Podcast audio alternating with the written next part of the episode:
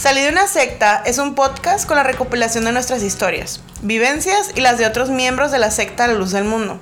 En cada episodio te platicaremos cómo fue nacer, crecer y eventualmente salir de ahí. Acompáñanos si quieres aprender más sobre sectas. Hola, bienvenidos a su podcast Salí de una secta. Mi nombre es Ada Camarena. Y mi nombre es Lami Salazar. Y bienvenidos a otro jueves.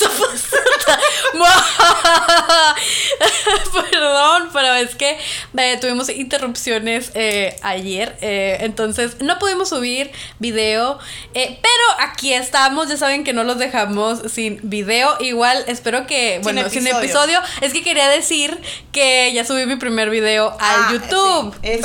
Está, pensando en su propio contenido. Perdónenme, perdónenme, pero es que, o sea, si no tuvieron episodio ayer, a lo mejor miraron mi video de mi, de, mi experiencia saliendo de la secta a la luz del mundo. En su canal de YouTube. En mi canal de YouTube, Ada Camarena, igual por aquí seguramente vamos a poner el link en la caja de información.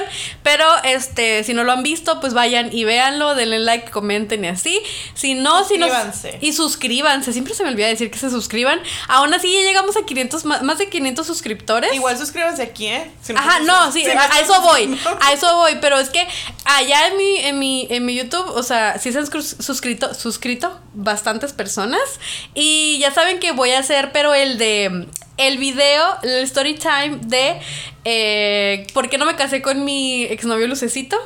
A los mil suscriptores. Sí, mil. Ya, ven que se los habíamos puesto en el Patreon, pero el Patreon pues no funcionó. Entonces sí. Pues se va, va, a ponerlo en su propio canal de YouTube. Que ya tiene un video para que lo vayan y lo vean, como ya les mencionó. Este, y pues sí, para que no se les olvide. Pero eh, gracias por esperarnos para que subiéramos nuestro nuevo episodio. Aquí estamos. y ajá, y ese es el final de temporada. Estamos muy emocionadas porque este episodio, o sea, lo han estado esperando bastante, lo han, nos han estado mandando sus historias y todo. Y les agradecemos mucho que les hayan mandado al Instagram. Ya, sabes que, ya saben que tenemos Instagram, es salir de una secta en todas nuestras redes sociales. Tenemos Instagram, Twitter, eh, por allá anda un TikTok que no tiene nada. Tiene un eh, video. Tiene un video. Eh, estamos en todas las plataformas. A, lo mejor nos estás, estás, escuchando en YouTube o a lo mejor en Spotify o en Apple Podcast. No importa, tenemos todas las plataformas.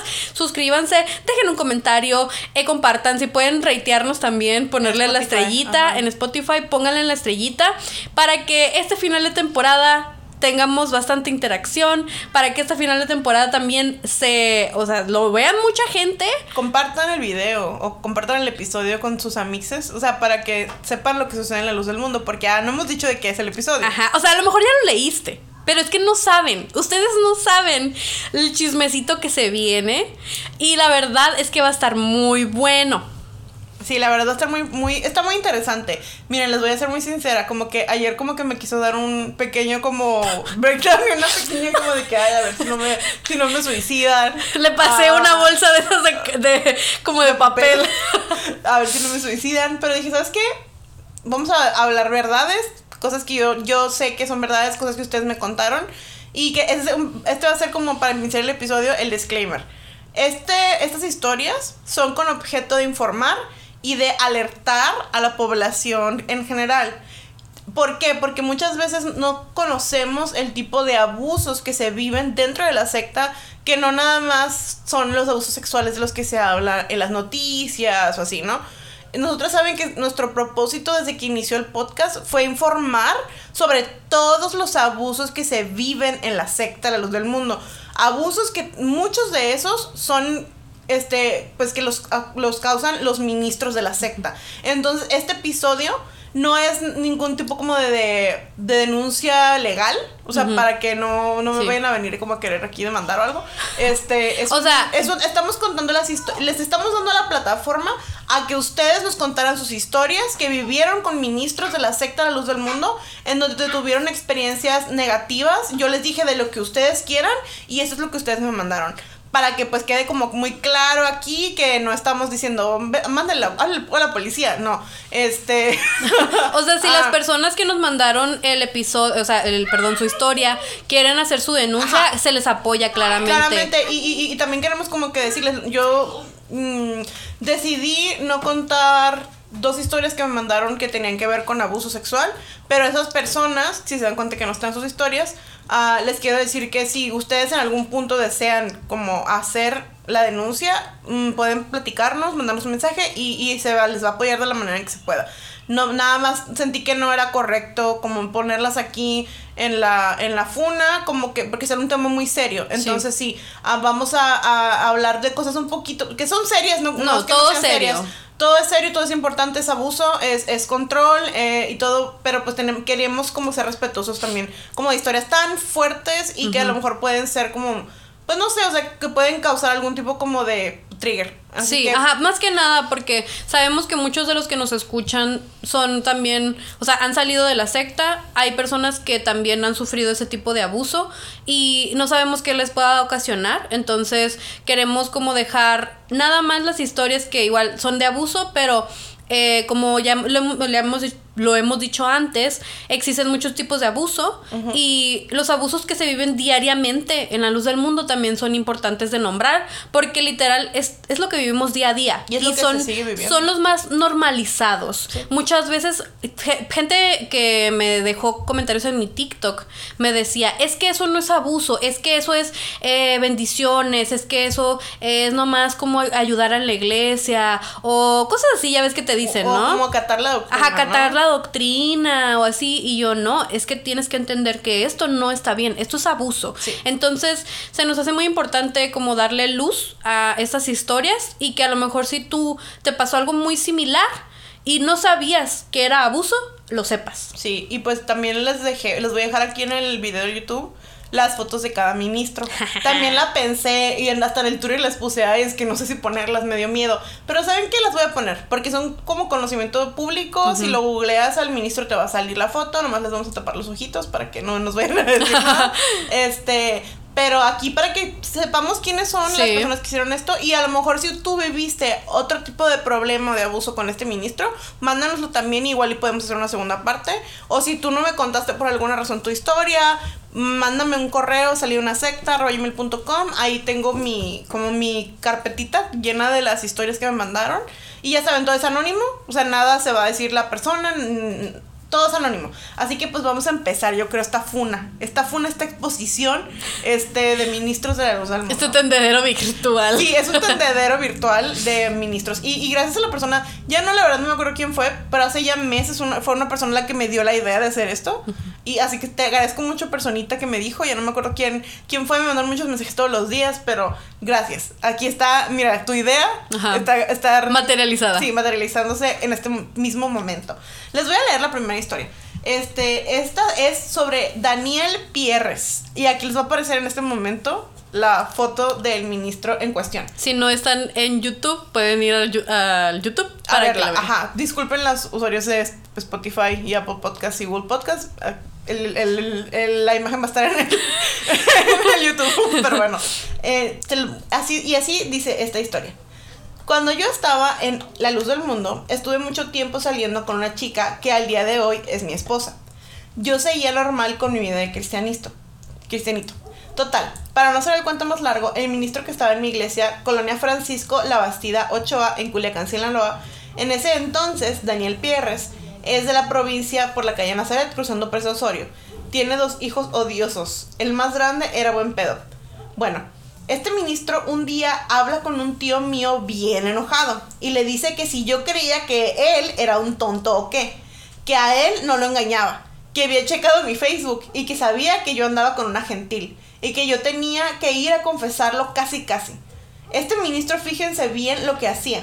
Él administraba la cuenta de Facebook de la iglesia y con esa cuenta se ponía a stalkear a todos los hermanos y en especial a los jóvenes para saber qué hacías, con quién andabas, qué publicabas, qué páginas seguías y cómo te expresabas. Todo esto para mantenernos bien controlados y saber cómo chantajearnos. Este mismo ministro nos mandaba llamar de uno a uno a los jóvenes a la casa pastoral. Lo que hacía era darnos una hoja en blanco y un lápiz y nos decía que dibujáramos a una mujer ya que la dibujábamos nos preguntaba quién era esa mujer y qué representaba para nosotros. Yo le caché la movida y le dije que esa mujer era mi mamá y la fregada. Me lo verbió bien macizo. Pero a muchos jóvenes les descubrió así que tenían novia del mundo y pues así ya los decía como quería seguramente. Después los demás jóvenes me contaron que los hacía llenar unos formularios bien raros. Esos formularios se los hacía una hermana que está ahí en la iglesia y que es psicóloga. No sé con qué fin, pero ya sabemos que todo eso va dirigido a la manipulación.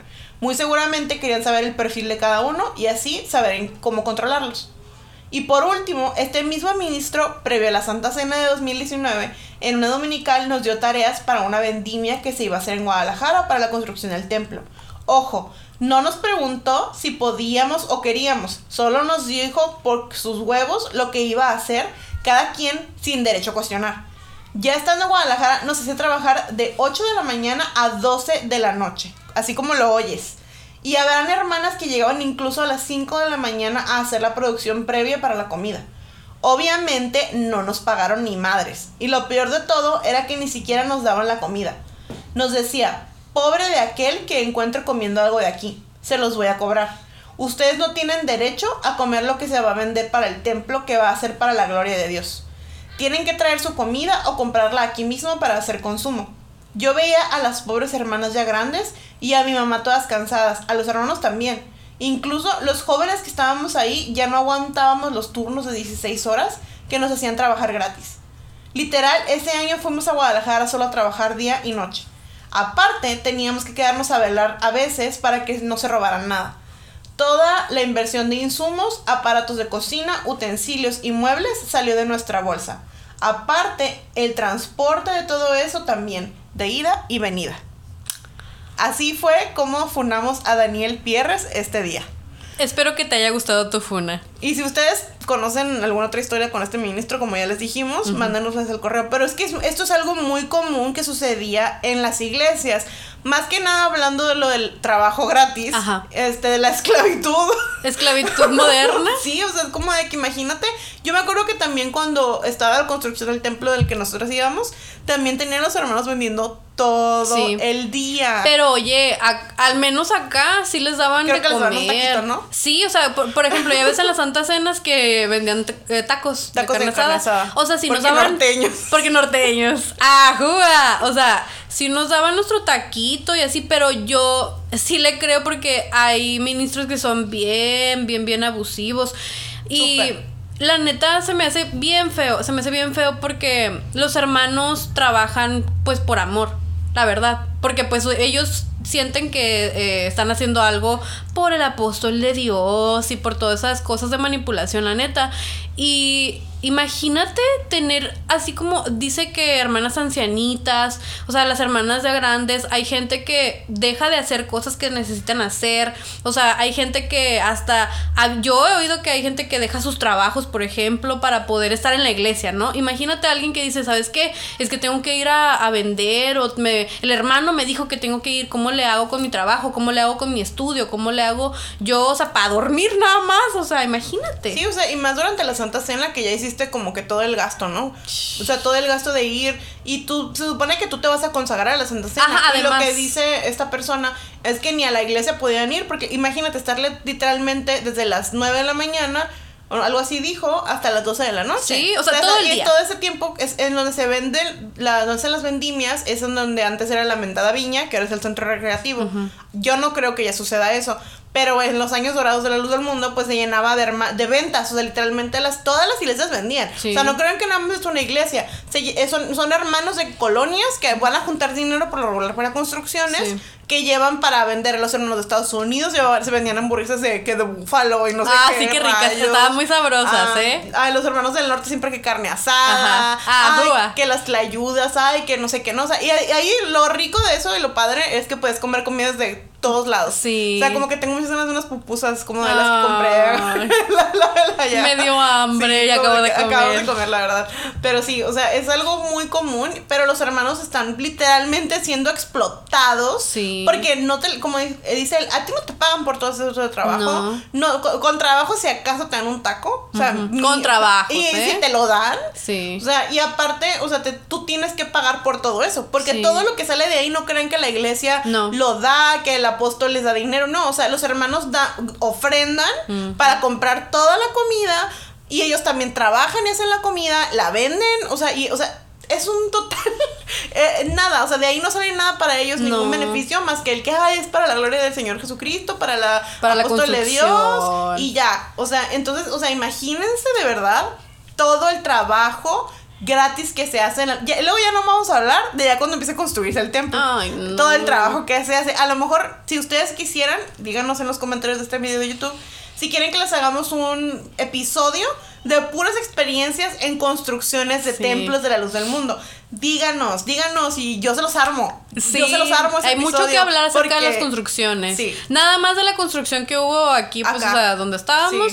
O sea, yo, yo, o sea, estaba bien chiquita yo cuando empezó y con, o sea, un montón de cosas que sucedieron súper, súper shady. Sí, aquí hubo mucha, aquí hubo mucha cosa como muy sospechosa. Sí. Este, desde el inicio, desde, desde el inicio de la construcción del templo de aquí. Y yo sé que ustedes también seguramente tienen muchas historias. Así que si las tienen, mándenmelas al correo, ya saben, salido una secta arroba gmail.com claro para poder seguir contando estas historias. No, la neta, o sea, estoy así me quedé con la boca abierta cuando terminó esta historia. Porque además de eso de lo del trabajo, o sea, forzado, forzado gratis, eh, eso de lo de utilizar como la psicología para manipularte, o sea, está bien feo porque, o sea, te quieren manipular de una u otra forma y hasta las cosas que antes decían que eran del diablo las van a utilizar a su favor. Ay, no, no, no, me da mucho coraje, me da mucho coraje, pero vamos a hacer corajes con la siguiente, con la siguiente historia. Esta...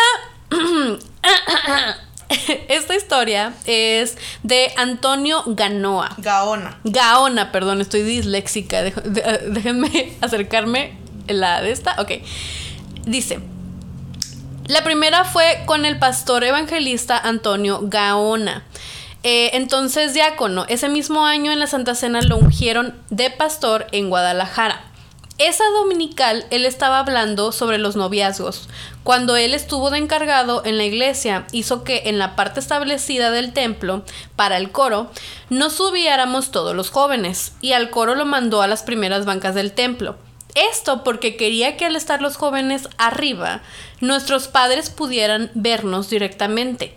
La parte del coro de la iglesia está bien alta y desde abajo se ve prácticamente toda persona que esté allí. Ok. Dice, bueno. Pues esa vez que él estaba hablando de esto, recuerdo que habló de la fornicación. Y ya saben sus choros de que no puedes tener novio, ni mucho menos relaciones sexuales. Dice, entre la sarta de tonterías que dijo, mencionó que para fornicar no es necesario tener contacto físico con la persona. Si le mandaste lo que en este caso vendrían siendo nudes, ya fornicaste delante de Dios. Me acuerdo de esa. Me acuerdo, yo me acuerdo. yo me acuerdo. Empezaron a hablar, sí. Yo me acuerdo. Y por ende, ese hombre o mujer ya es tu pareja. Y todos los jóvenes, ¡ah! Ya todos estamos casados. Entre todos. Cuando él hablaba de esto, recordaba al mismo tiempo que hace unos años tuve un novio por internet que sí conocí en persona. Nos conocimos en la Santa Cena y después, cuando regresamos a nuestros respectivos países, seguimos hablando y salió la relación. Total, este idiota solo me utilizaba porque en este tiempo yo era menor de edad, ojito allí, 16 años. Actualmente tengo 24. O sea, ella tenía 16 años cuando empezaron esa relación.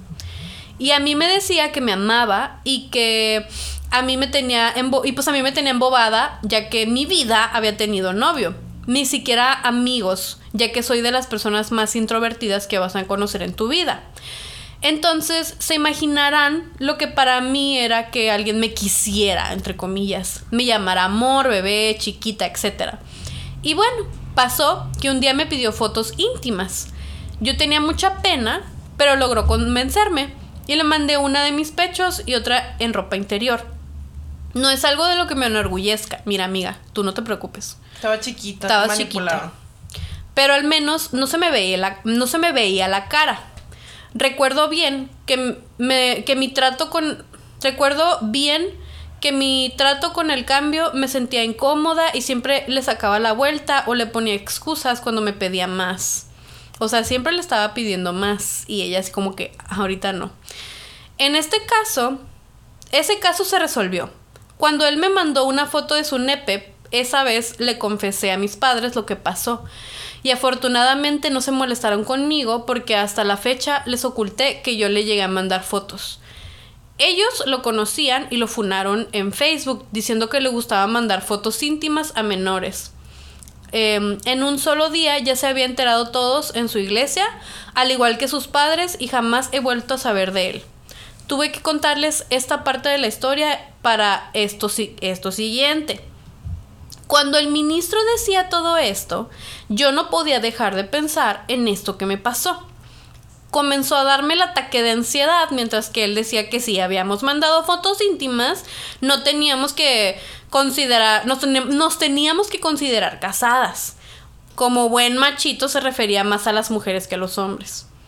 Y que si no llegábamos a casarnos con esa... Si nos llegábamos a casar. Ajá, si nos llegábamos a casar con alguien que no fuera esa persona, ya estábamos adulterando, ya que solo un hombre en nuestra vida tenía derecho de ver nuestro cuerpo desnudo, alguien hacia las mujeres nada más.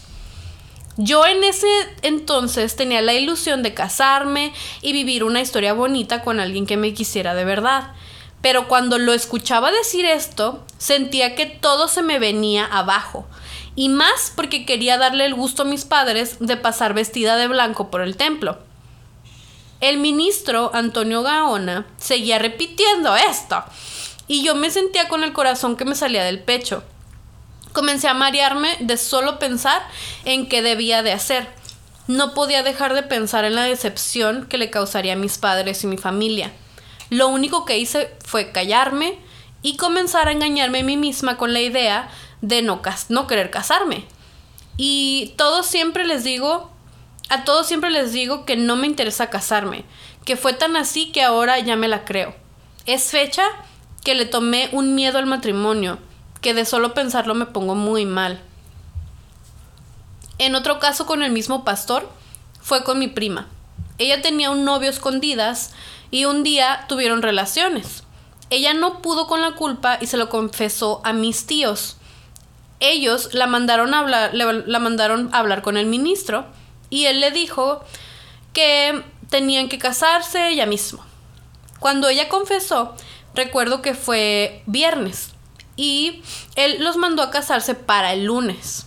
Recuerdo que fueron estos días porque hubo un pleito con mi tía, porque la mayoría de la familia no pudo estar en la boda porque fue un lunes a las 2 pm y todos veníamos del trabajo o de la escuela.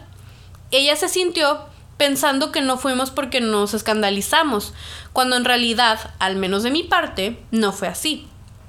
Pero mi familia es bien doble cara. Dicen que no se escandalizan, pero mis propios padres solo decían, bueno, si son si sus papás hicieron lo mismo que se podía esperar de ellos. O sea, de ella, de la prima, pues. Una reverenda mamada, pero bueno, como siempre me tenía que quedar callada. Total, que se casaron y se fueron a vivir con los papás del chico en otra ciudad. Pero después se regresaron a vivir con mis tíos. El morro iba a las fiestas familiares y todo, y aparentaban estar bien. Pero después él deja a mi prima por otra, y lo peor es que la dejó embarazada.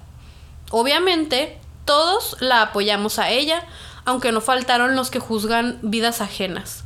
La mayoría, afortunadamente, no la dejamos sola, ni a ella ni a su bebita que contrario a lo que dicen en la secta de que si tienes hijo de fornicación entre comillas, ese bebé puede nacer mal. La bebé y ella afortunadamente están bien y se ven preciosas juntas. Oh. Y la verdad es que esta historia yo creo que nos es como un poquito como de, de en, para que veamos cómo sucede primero la primera historia, cómo te hacen sentir como lo peor del mundo y específicamente a las mujeres por el hecho de que, o sea, no, no es como que está mal que el vato te pidió nudes. Está mal que tú se los mandaste. Está mal que tú le enseñaste tu cuerpo desnudo a otro hombre, porque nada más un solo hombre en tu vida te puede ver desnuda. O sea, esa es una. Y la otra, que casen muchachitos que no se quieren casar nada más por haber tenido relaciones. Y esto es algo que sucede mucho en la luz del mundo. Los matrimonios forzados porque ya tuvieron relaciones y pues ya se casaron, ya están casados, ya son una sola carne y se tienen que casar. O sea, imagínate o sea, yo, nosotros tú conocimos gente que le pasó esto, al adolescentes que les pasó esto, y que terminaron, las relaciones siempre terminan mal.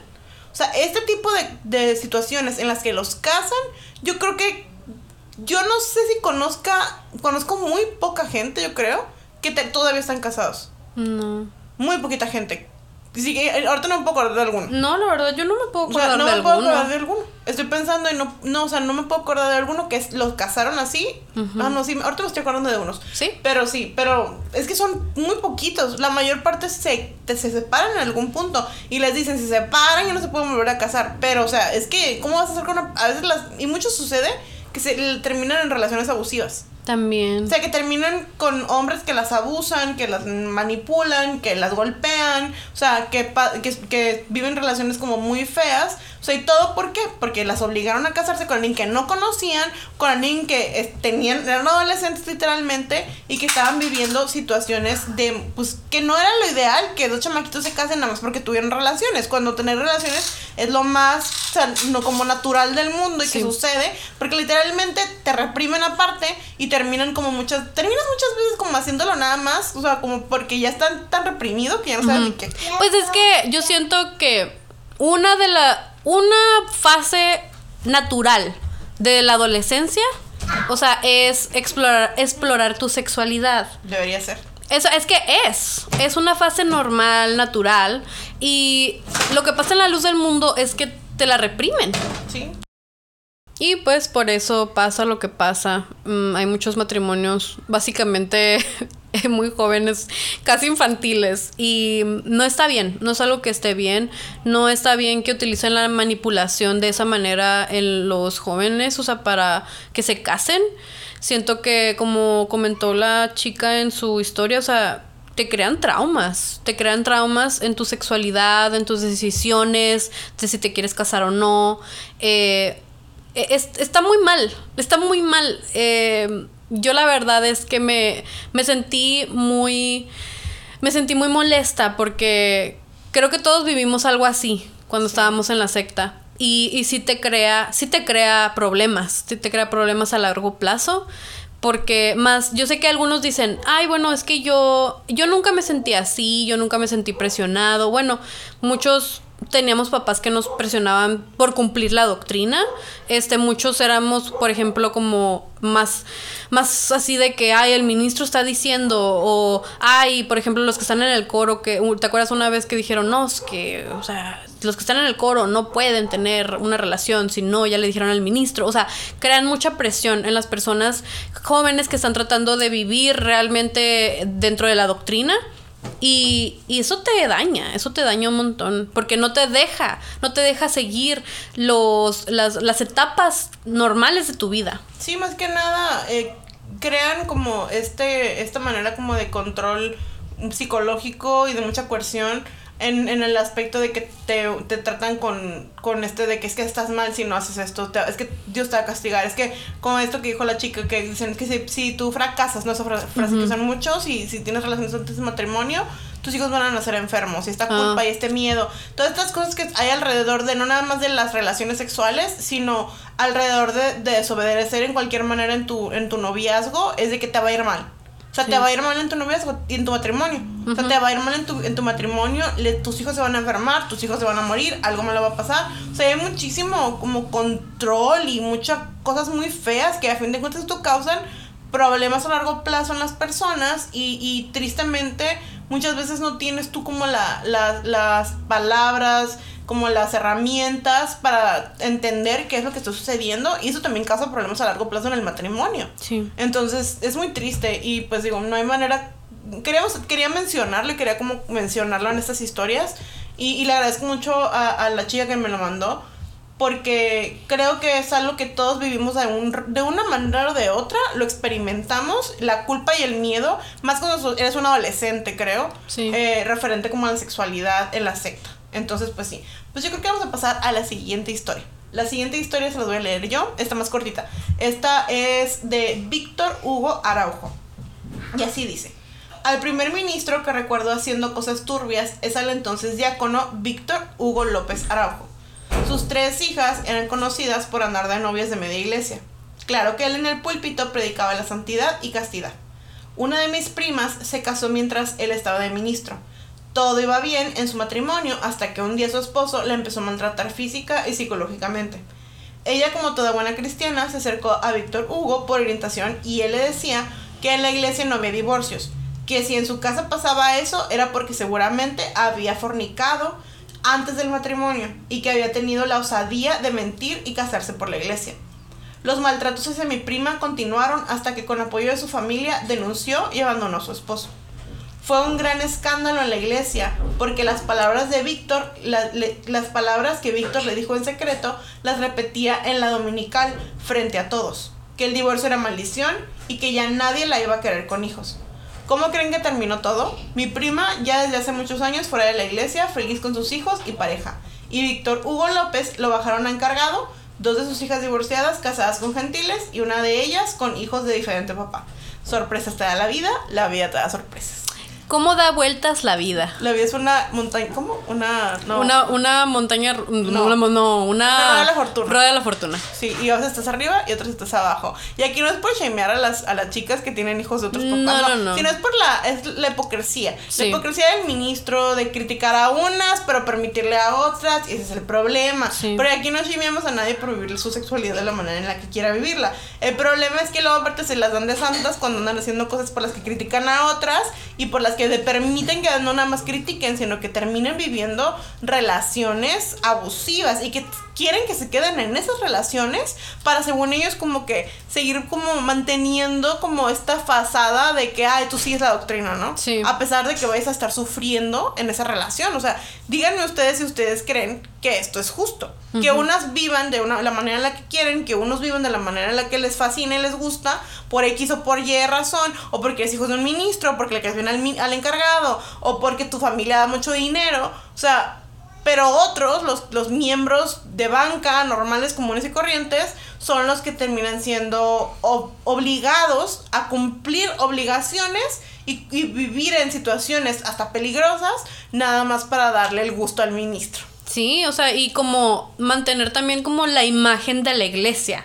Porque, o sea, el hecho de que ella hasta haya denunciado le da como una mala imagen a la iglesia, porque imagínate, o sea, alguien dice, oye, pero es que él no es de la luz del mundo, él, ellos son como de la luz del mundo, ¿no? ¿Cómo? porque no hace nada el pastor? Lo, ya ves, la gente dice, pues, y pues sí, porque no hace nada el pastor, porque no hace nada el que graba, o sea, sí, o sea, es como de que...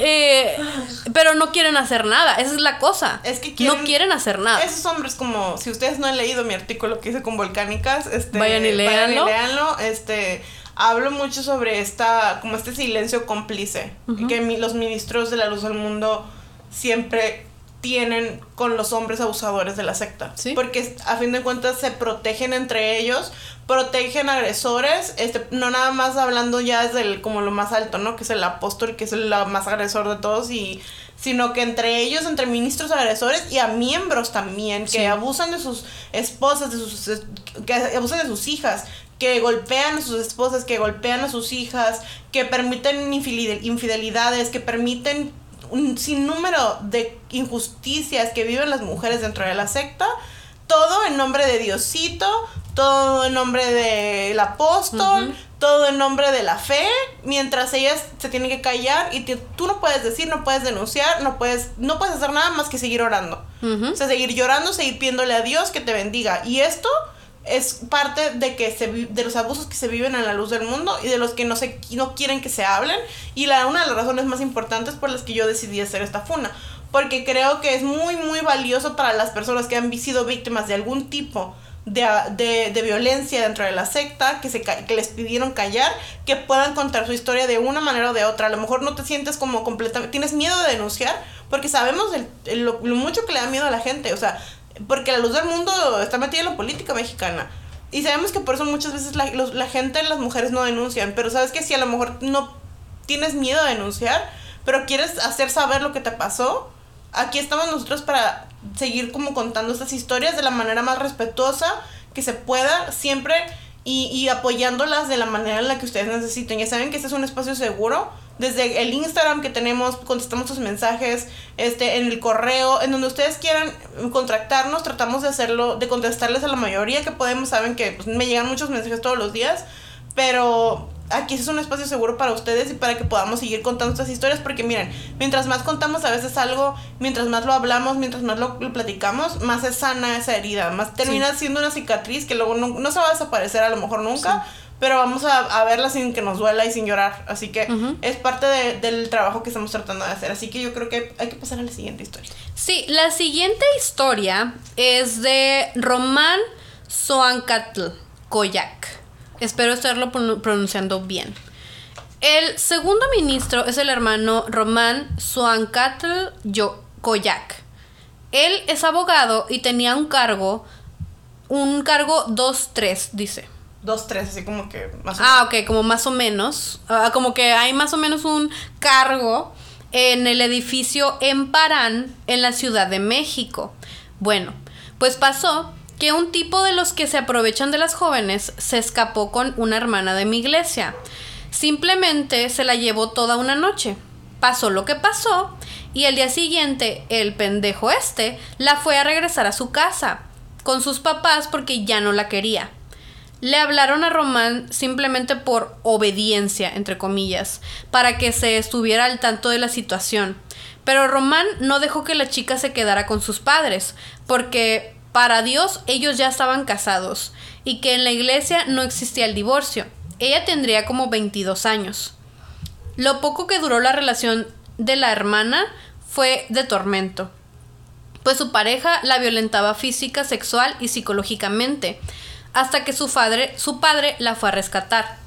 A ella la pusieron en el grupo de las olas y la señalaron a su y la señalaron.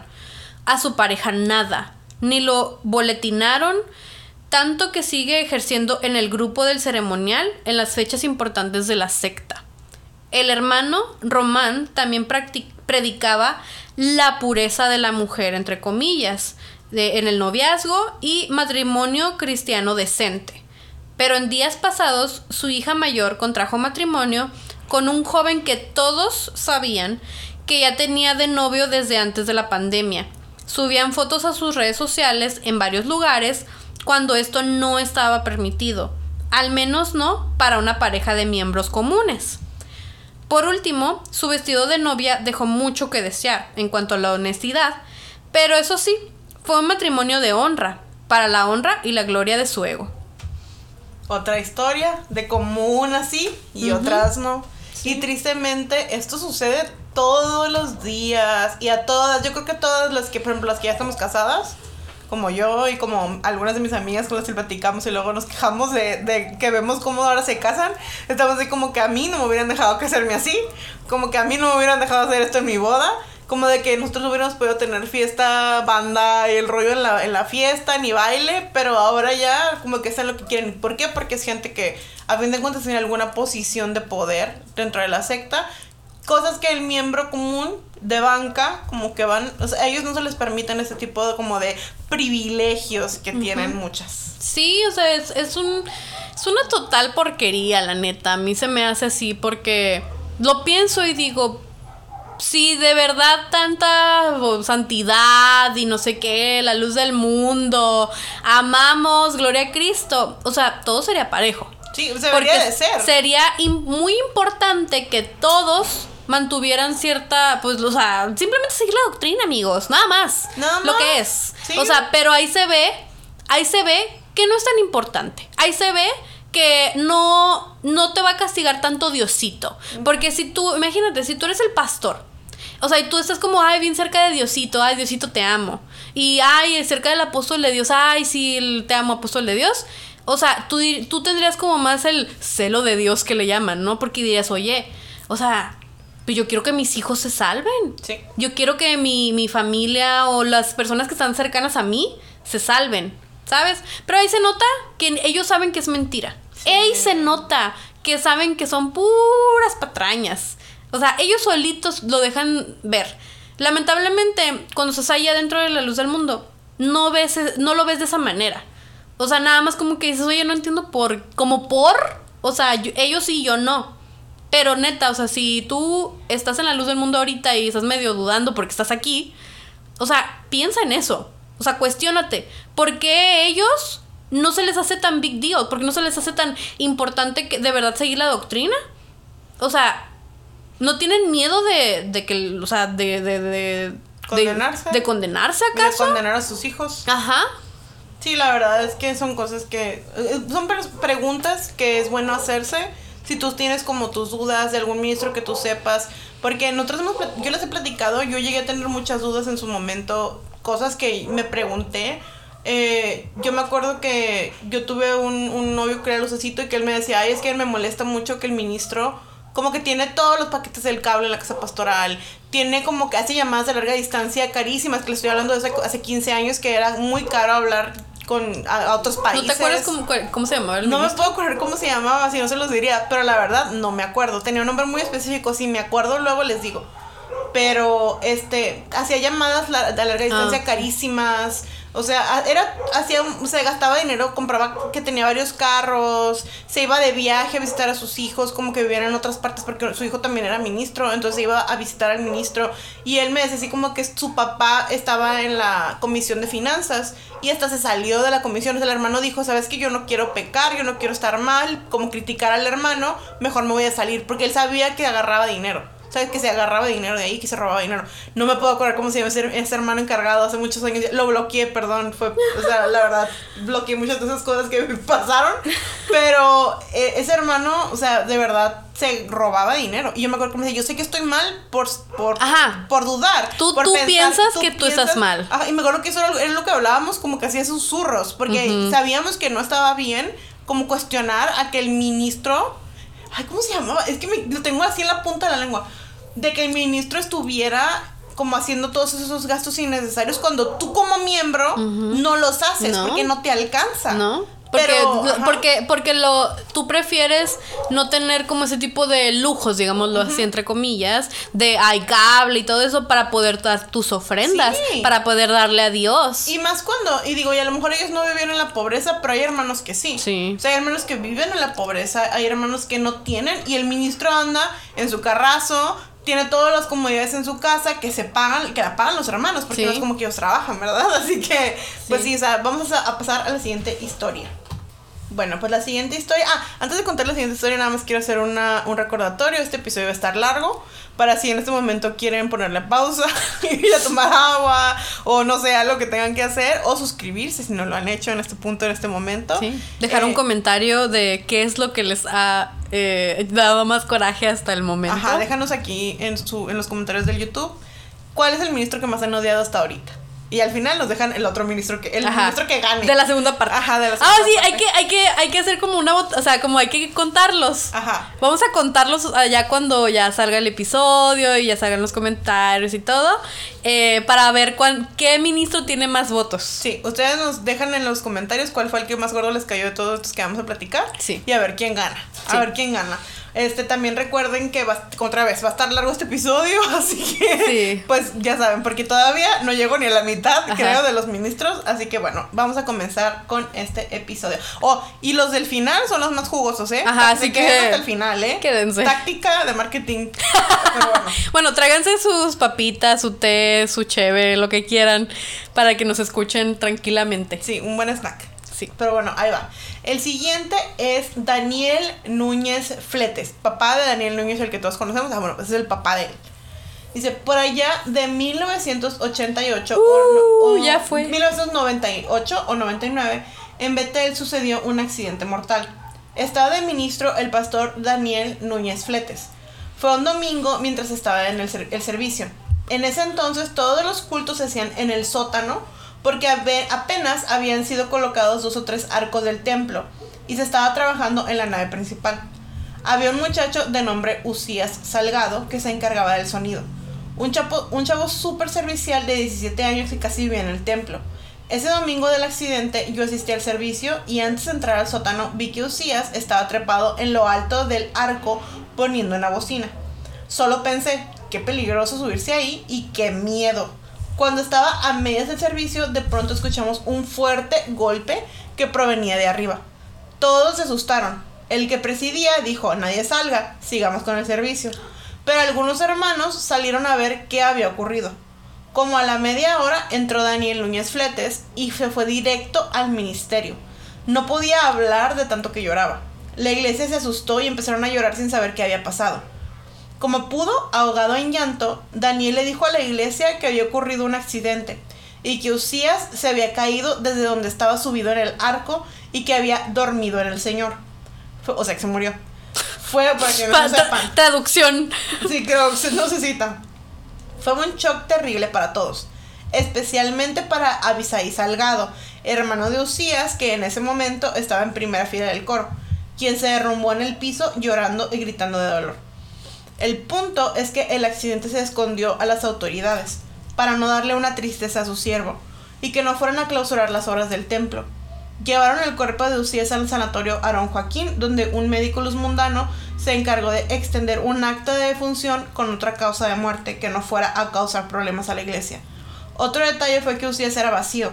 O sea, no había recibido el Espíritu Santo, para los que no sepan. Porque tenía que 17 años. Tenía 17 años. Oye, pues ya estaba grande. No había podido recibir, seguramente. Había habido avivamientos una semana antes, pero no había recibido. Y pues su familia estaba inconsolable porque se habían perdido. O sea, que se había condenado, pues. Porque no había recibido. En la luz del mundo te, tienes. Tienes que recibir. Tienes que bautizarte. Y eh, recibir, el Espíritu, Santo. Para eh, poder. para poder eh, pues irte con Diosito, básicamente, si te mueres. Son de los de los requisitos más importantes. si no recibes el Espíritu Santo, no puedes salvarte. Aunque tengas toda la vida en la iglesia. Aunque fueras como Usías, que se la pasaba en el templo. Pero Daniel les dio la noticia de que el siervo de Dios le mandaba a decir que no se preocuparan, que Usías se había salvado y que sí había dormido en los brazos del Señor. O sea que se había ido con Diosito. esta fue lo que, esta es la historia de Usías, este, y pues digo, esperemos que donde sea que esté, que esté, que esté bien. Pues sí, ojalá Usías. Eh, es una historia muy triste. La primera vez que la leí se me revolvió el estómago, la verdad, si voy a ser muy sincera.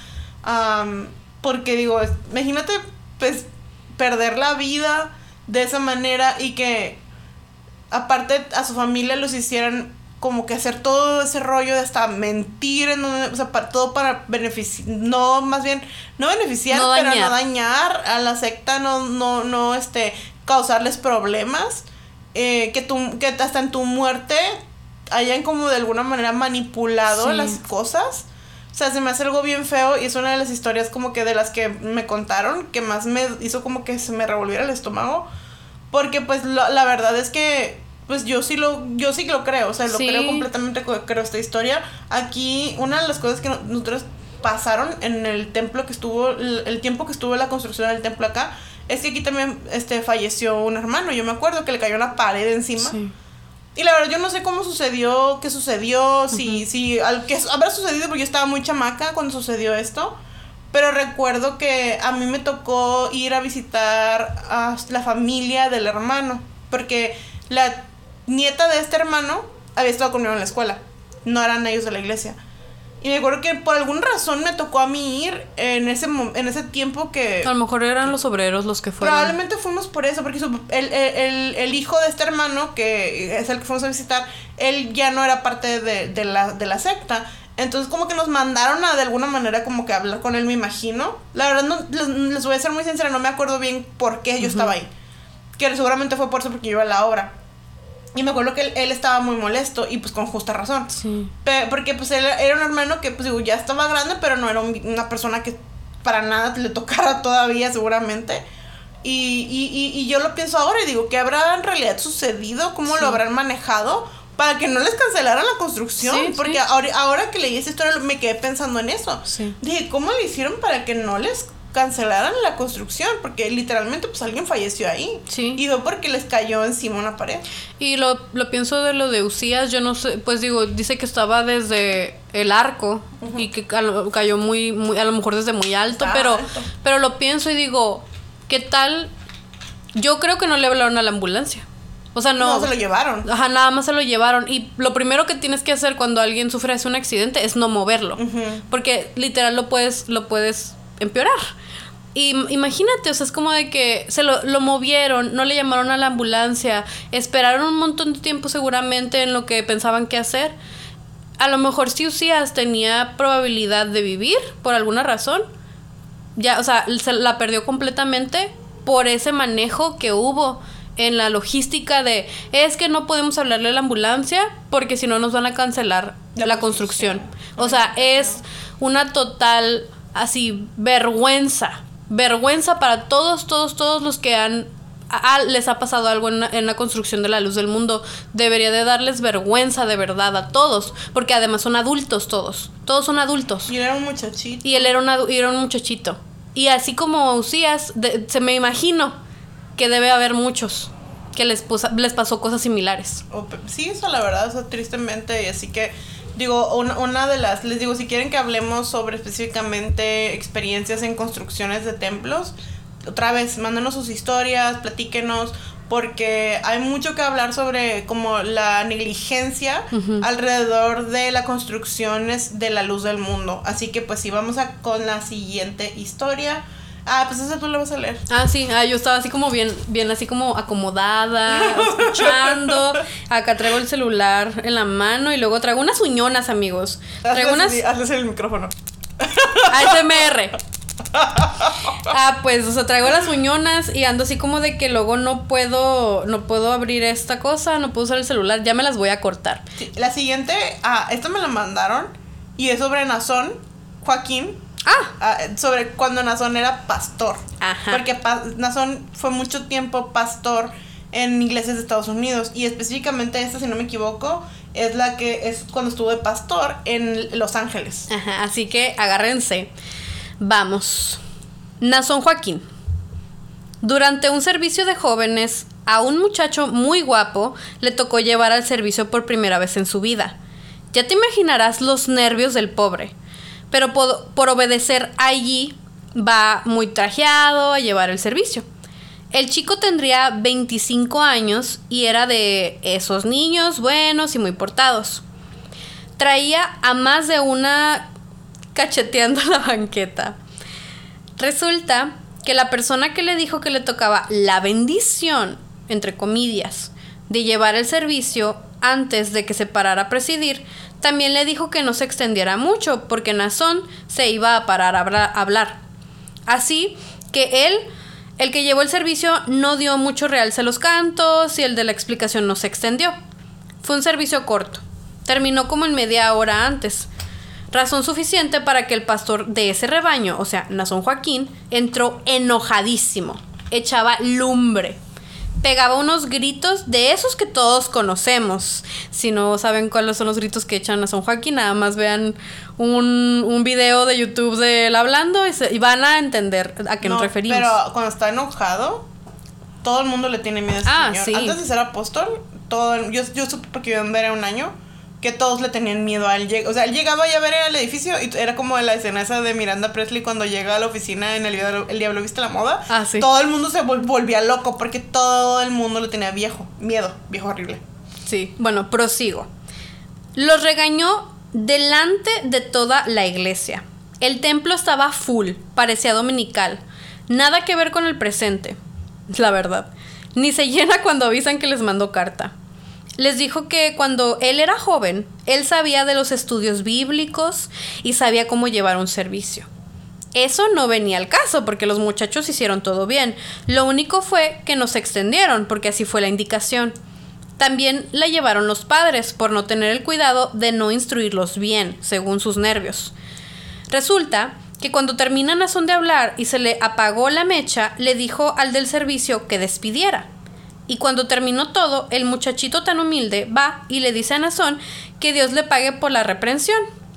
El mero mero de ese petatero, perdón, es que no dije que dice aquí, perdón.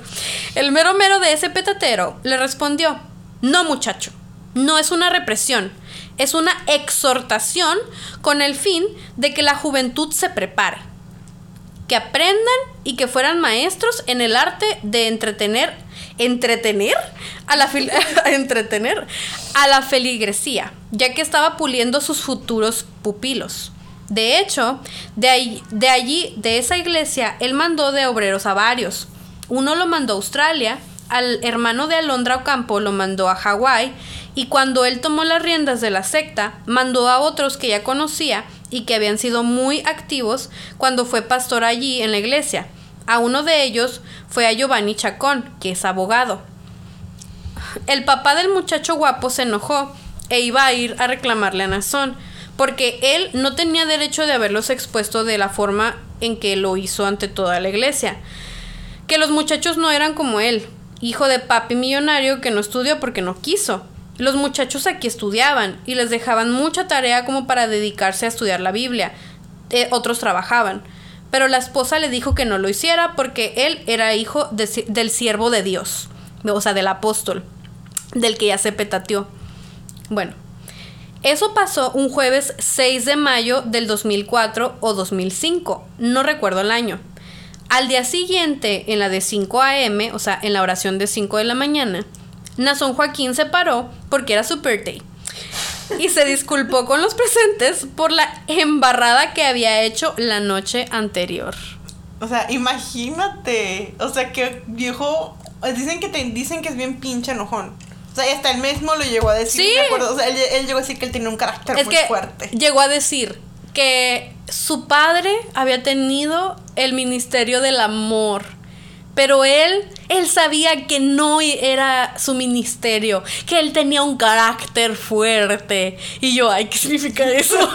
Porque es bien pinche enojón. que tiene un carácter de la verga. De la chingada. O sea, entonces a ver, amistad primero, o sea, perdón, pero pensé que el que dijeras que era un muchacho guapo tenía alguna razón de ser en la historia. Y yo dije, ay, ¿qué a decir? Se casaron. ajá, ¿tuvieron hijos acaso? Quiero saber el chisme. ¿Y qué pasó después? ajá. ¿Qué tan guapo estaba? Pero bueno, segundo, la neta, ¿Qué pedo? Ya después cuando se echó seguramente toda su degenere en su pinche birthday, seguramente ella dijo, ay, ya se me bajó el, enojo, ya. Ay, les voy a pedir pero no, perdón a los hermanos, pinche viejo loco. Sí, porque si está bien loco, sí, está en la cárcel. está en la cárcel. Bueno, por algo, por algo está en la cárcel. Bendiciones. Sí, como que su próximo cumpleaños lo va a pasar en la cárcel otra vez. Qué gusto, la verdad. Que ya no va a poder gritar a los muchachos en la iglesia. Sí, la neta. la verdad, pero bueno. Siguiente pregunta. siguiente pregunta, siguiente historia. Vamos a, leerles esta, que son dos, se los voy a leer juntas porque las mandaron juntas. Así que, o sea, son dos ministros diferentes, pero tienen que ver las situaciones. Pero bueno, voy a empezar. José Tereso Moreno. En Betel, cada año nuevo, le organizaban una comida en los jardines Anazón, o sea, en los jardines de la iglesia de la colonia Betel. Si saben, si han ido a la Betel, saben en dónde les decimos. Si no, busquen en Google Maps. Ajá, eh, como la iglesia para que vean cómo se miran los jardines, ¿no? Sí. Era como una cena y pues ya saben, invitados especiales, ministros de altos mandos, hermanos mostrando sus talentos sirviendo, todo muy organizado y como siempre la iglesia en la calle. No entraban, por supuesto. Ahora que lo reflexiono, tanta organización y es una mamada que la iglesia no pudiera disfrutar la comida en compañía de su papito. Es como que monos cilindreros nada más haciendo cosas para el, el viejo sí, ese. literalmente tú, y tú no lo podías disfrutar. Ajá. en fin. Pues todos íbamos y esperábamos a que llegara Nazón para verlo pasar y entrar. nada más. Sí, nada más. Nada más. Así. ¡Ay! Los ¡pam! Cerraron las puertas. Sí, así, como que qué asco, así como que los hermanos, ay, qué asco. ¿Cómo dice Isma? ¿Qué querías?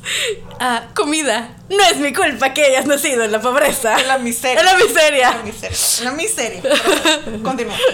La iglesia ponía también puestos, tamales, tostadas, aguas frescas, champurrado, bolos de dulces en la calle y pues la iglesia convivía afuera y Nazón y sus allegados Perdón, perdón por reírnos, pero nosotras, nosotras también fuimos parte de la luz del mundo, nosotras también vivimos este tipo de situaciones y nos da risa, porque nosotras fácilmente hubiéramos sido nosotras. Sí, y además la que me la contó le va a dar, le va a dar risa que nos estemos riendo. Ajá, sí, no se preocupen, todo bien, todo bien. No, no, no, no se vayan a enojar, porque luego hay personas que a lo mejor se molestan porque creen que nos estamos burlando de la situación. No, nos da risa porque fácilmente seríamos nosotras. Sí, la verdad, sí.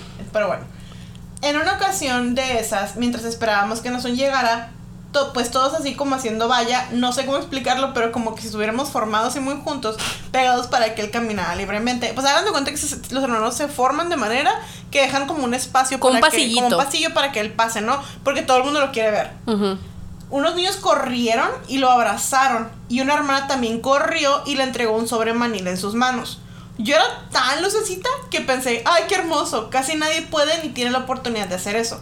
Pues el domingo o sea, el domingo siguiente de eso, el domingo, el domingo José Tereso Moreno regañó en la dominical a la iglesia y ordenó que eso no se podía volver a repetir. que era una imprudencia, que podían haber ocasionado un accidente. Los que más hermanos al ver eso también corrieran a hacer lo mismo. Imagínense tumbar al santo apóstol del Señor. al santo tambo apóstol del Señor.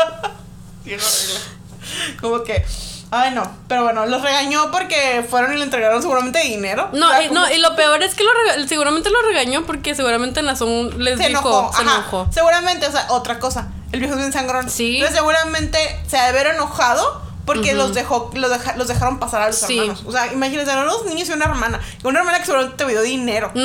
Pero seguramente dijo, ay, esos pennies. Son, son este como feria que traigo en mi bolsillo.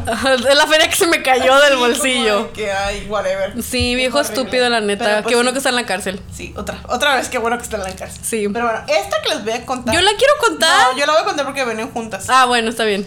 Este que.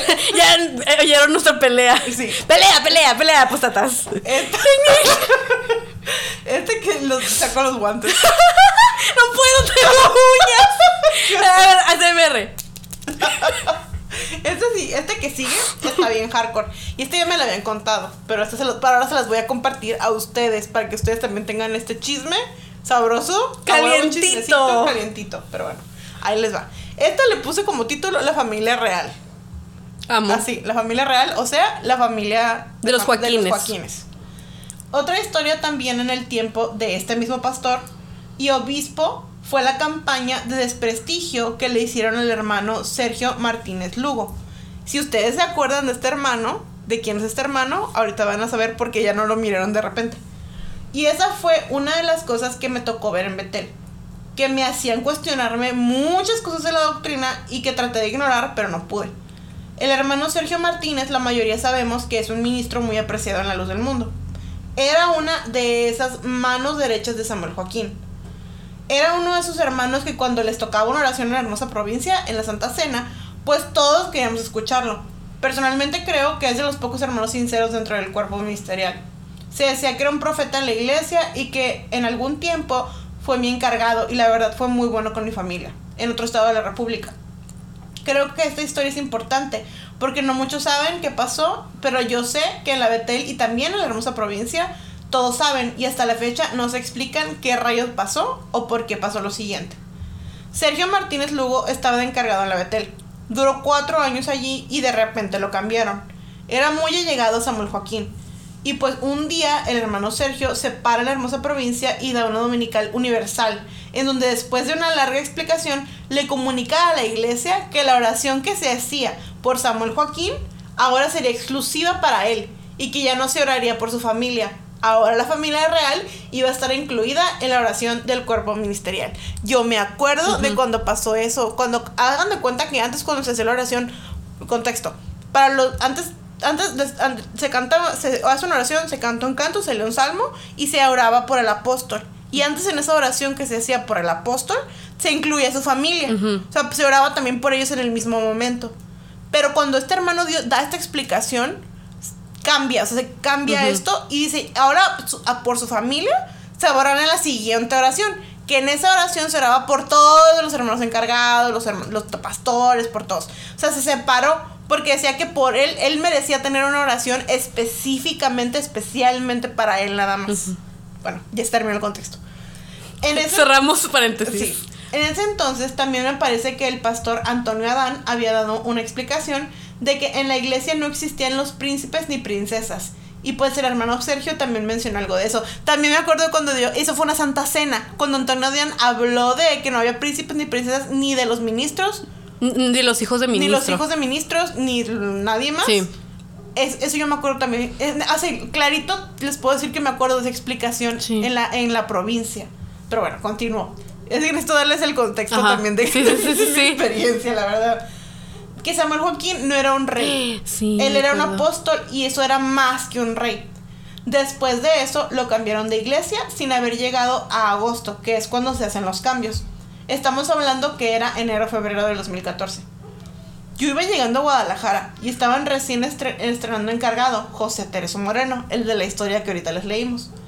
Un día llegué a una dominical y al finalizar en clave, Tereso Moreno le dice a la iglesia que todos los que van a presentar niños se pasen al sótano a la hora del servicio de la tarde. Yo veía que se hacía un ambiente medio tenso a mi alrededor, sin saber por qué. Pero creí que quizá en Betel, por ser una iglesia tan grande, había muchos niños que presentar. Quizá era una regla o costumbre que tenían, que quizá le daban una plática a los papás que tenían bebés por presentar. Pasó una semana y de nuevo la dominical, Tereso dio la misma orden, pero ya estaba como molesto, estresado, y empezó a decir que eso no era cosa de él, que eran órdenes de arriba, y que era la solución para arreglar y poner en orden a la iglesia. Y pues para esto yo vi y escuché cómo la iglesia murmuraba y se veía molesta. Entonces en la tarde de nuevo en el sótano, esperaban a los hermanos que tenían niños que presentar y también a los matrimonios.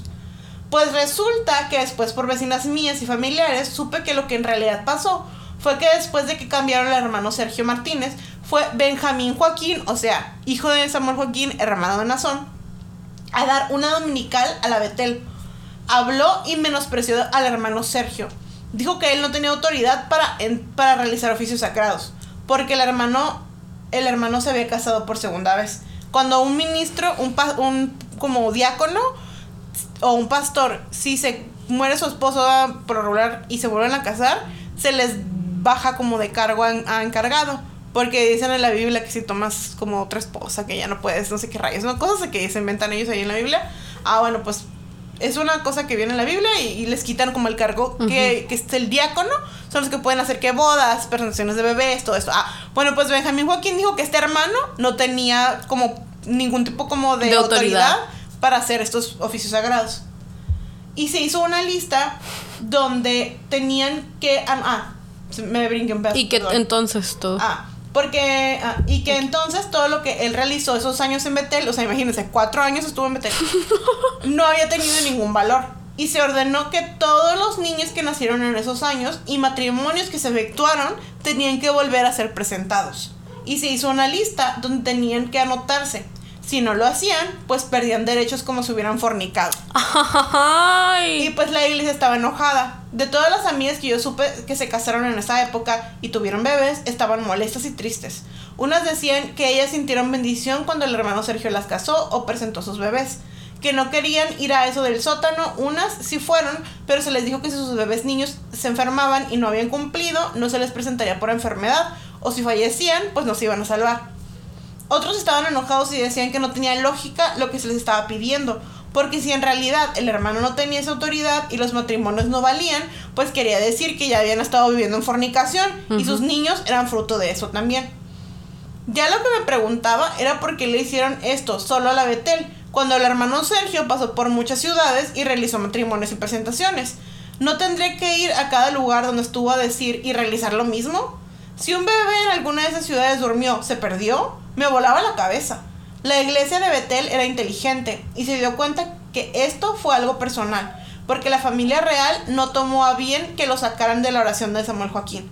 Y dicen que Benjamín, al terminar la guía dominical, dijo, el siervo del Señor sí es un rey.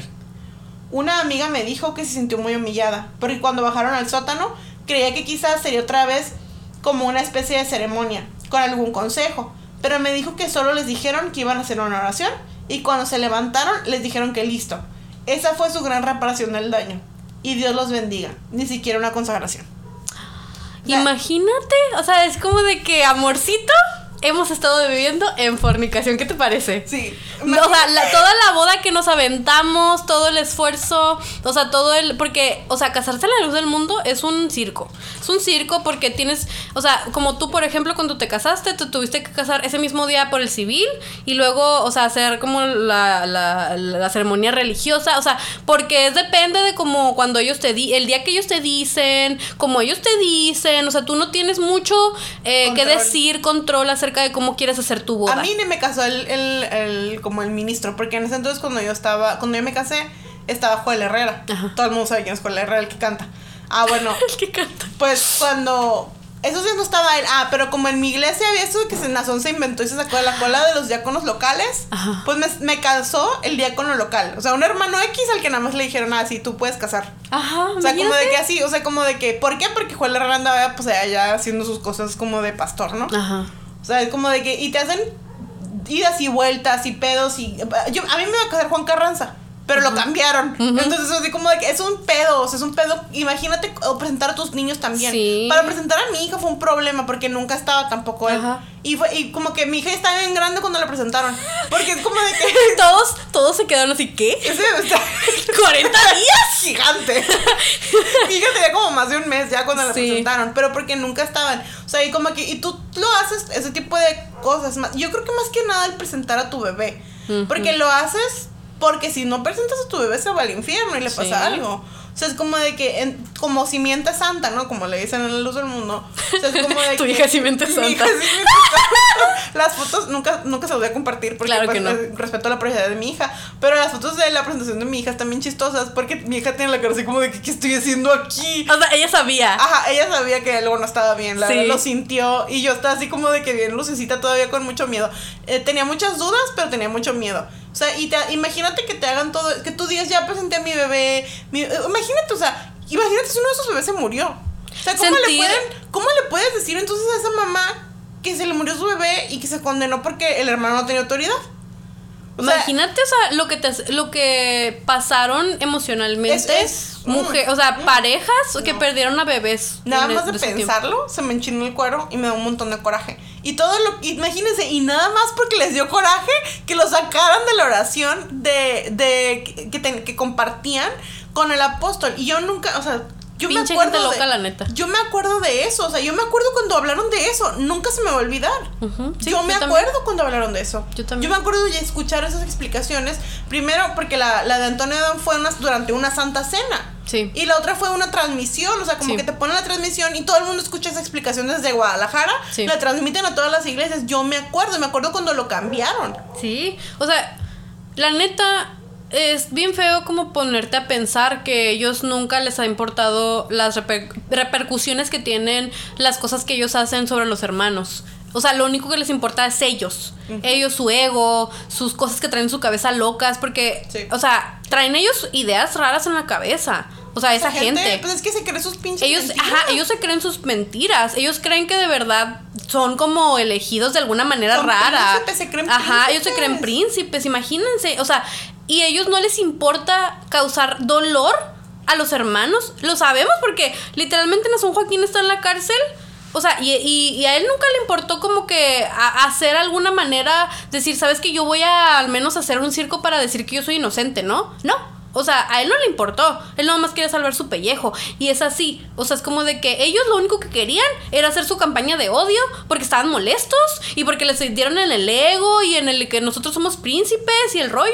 O sea, imagínate todo, todas las repercusiones emocionales que tuvieron en los hermanos. Sí. Y no les importa. Es algo muy feo y, y qué bueno. Y le, y le agradezco a la persona que nos mandó esta historia. Sí. Porque es muy importante que la gente sepa. Muchos no sabíamos todo este contexto. O sea, imagínense, ese hermano de repente dejó de verse mucho. Yo no sé qué habrá pasado con él. Pero pues ahora sabemos. Ahora lo sabemos. Pero bueno, vamos a pasar a la siguiente historia. Porque pues ya tenemos, ya llevamos mucho tiempo hablando y disculpen va a estar muy largo. Pero las, miren, las siguientes son las más jugosas, ¿eh? Así que no se, no se salga, no se vaya, no se vaya. La siguiente es de un ministro de, Juan Carranza. ¡Eh! ¡Claro que sí! ¡Éale! Vamos a poner a Juan Carranza. Claro que sí. Está desbloqueando el teléfono. iba yo a hablar, o sea, y tú me, tú me interrumpiste. No, no pasa nada. No, amigos, vamos a empezar con la funa buena a Juan Carranza. Porque todos sabemos, aquí todos odiamos a Juan Carranza. Sí. La verdad. Entonces, eh, espero que si estás escuchando esto, sepas que todos te odiamos. Pero bueno, vamos a leer la historia. Juan Carranza. Bueno, yo tuve una mala experiencia en los avivamientos con Juan Carranza, que fue el encargado que estaba en ese entonces. Ya era la segunda vez que intentaba pedir el Espíritu Santo, que ya saben que es como, o sea... Escuchen el episodio. Ajá, escuchen el episodio del, de los avivamientos. Y por mucho que me esforzaba, no daba resultado. Hacía un putamadral de sacrificios para poder recibir. De plano, no hacía otra cosa más que orar y escuchar cantos todo el día. Yo la verdad es que sí te creo amistad. Yo también. Ayunaba casi a diario. No tomaba café, teniendo en cuenta que en aquel tiempo yo era bien adicto a él. Porque te piden como que hagas sacrificios. Y si él era importante para, para él, el café, pues lo dejaba de hacer. No usaba nada de internet ni jugaba videojuegos. A eso también era bien pinche adicto y me pesaba muchísimo no hacerlo. Me mantenía casto todo el tiempo, you know what I mean. No hablaba con nadie que no fuera de la iglesia, aunque justo estábamos de vacaciones en la escuela, así que tampoco supuso tanto problema por ese lado, pero de que no tenía amigos, eh, de, pero los de internet sí fueron los que me pesaron. Y finalmente, por consejo del pinche viejo horrible de Juan Carranza, ejercicio físico, para que el güey, ya que el güey me dijo que todo lo que yo estaba haciendo no era suficiente, que estaba siendo muy mediocre y que no sabía cómo fregados esperaba yo recibir así. Tal cual dijo todo esto de esa manera. Sí te creo. ¿Sí? Y como vio que soy asmático, siempre lo he sido desde muy chiquito, me dijo que debía darle vueltas al parque de mi casa corriendo y dedicarle cada vuelta y cansancio a Dios. Sin importar que me fuera a desmayar o dar un pinche, una pinche embolia por el ataque de asma que eso podía suponer. Yo, de pendejo, lo hice. No, no eras pendejo. No, amistad. O sea, tú estabas siguiendo órdenes nada más. Lo que nos, enseñaron a hacer. Y me enfermé bien feo de los bronquios. En ese tiempo por, por culpa de eso. Tuve que ir a urgencias y me nebulizaron y me dieron tratamiento.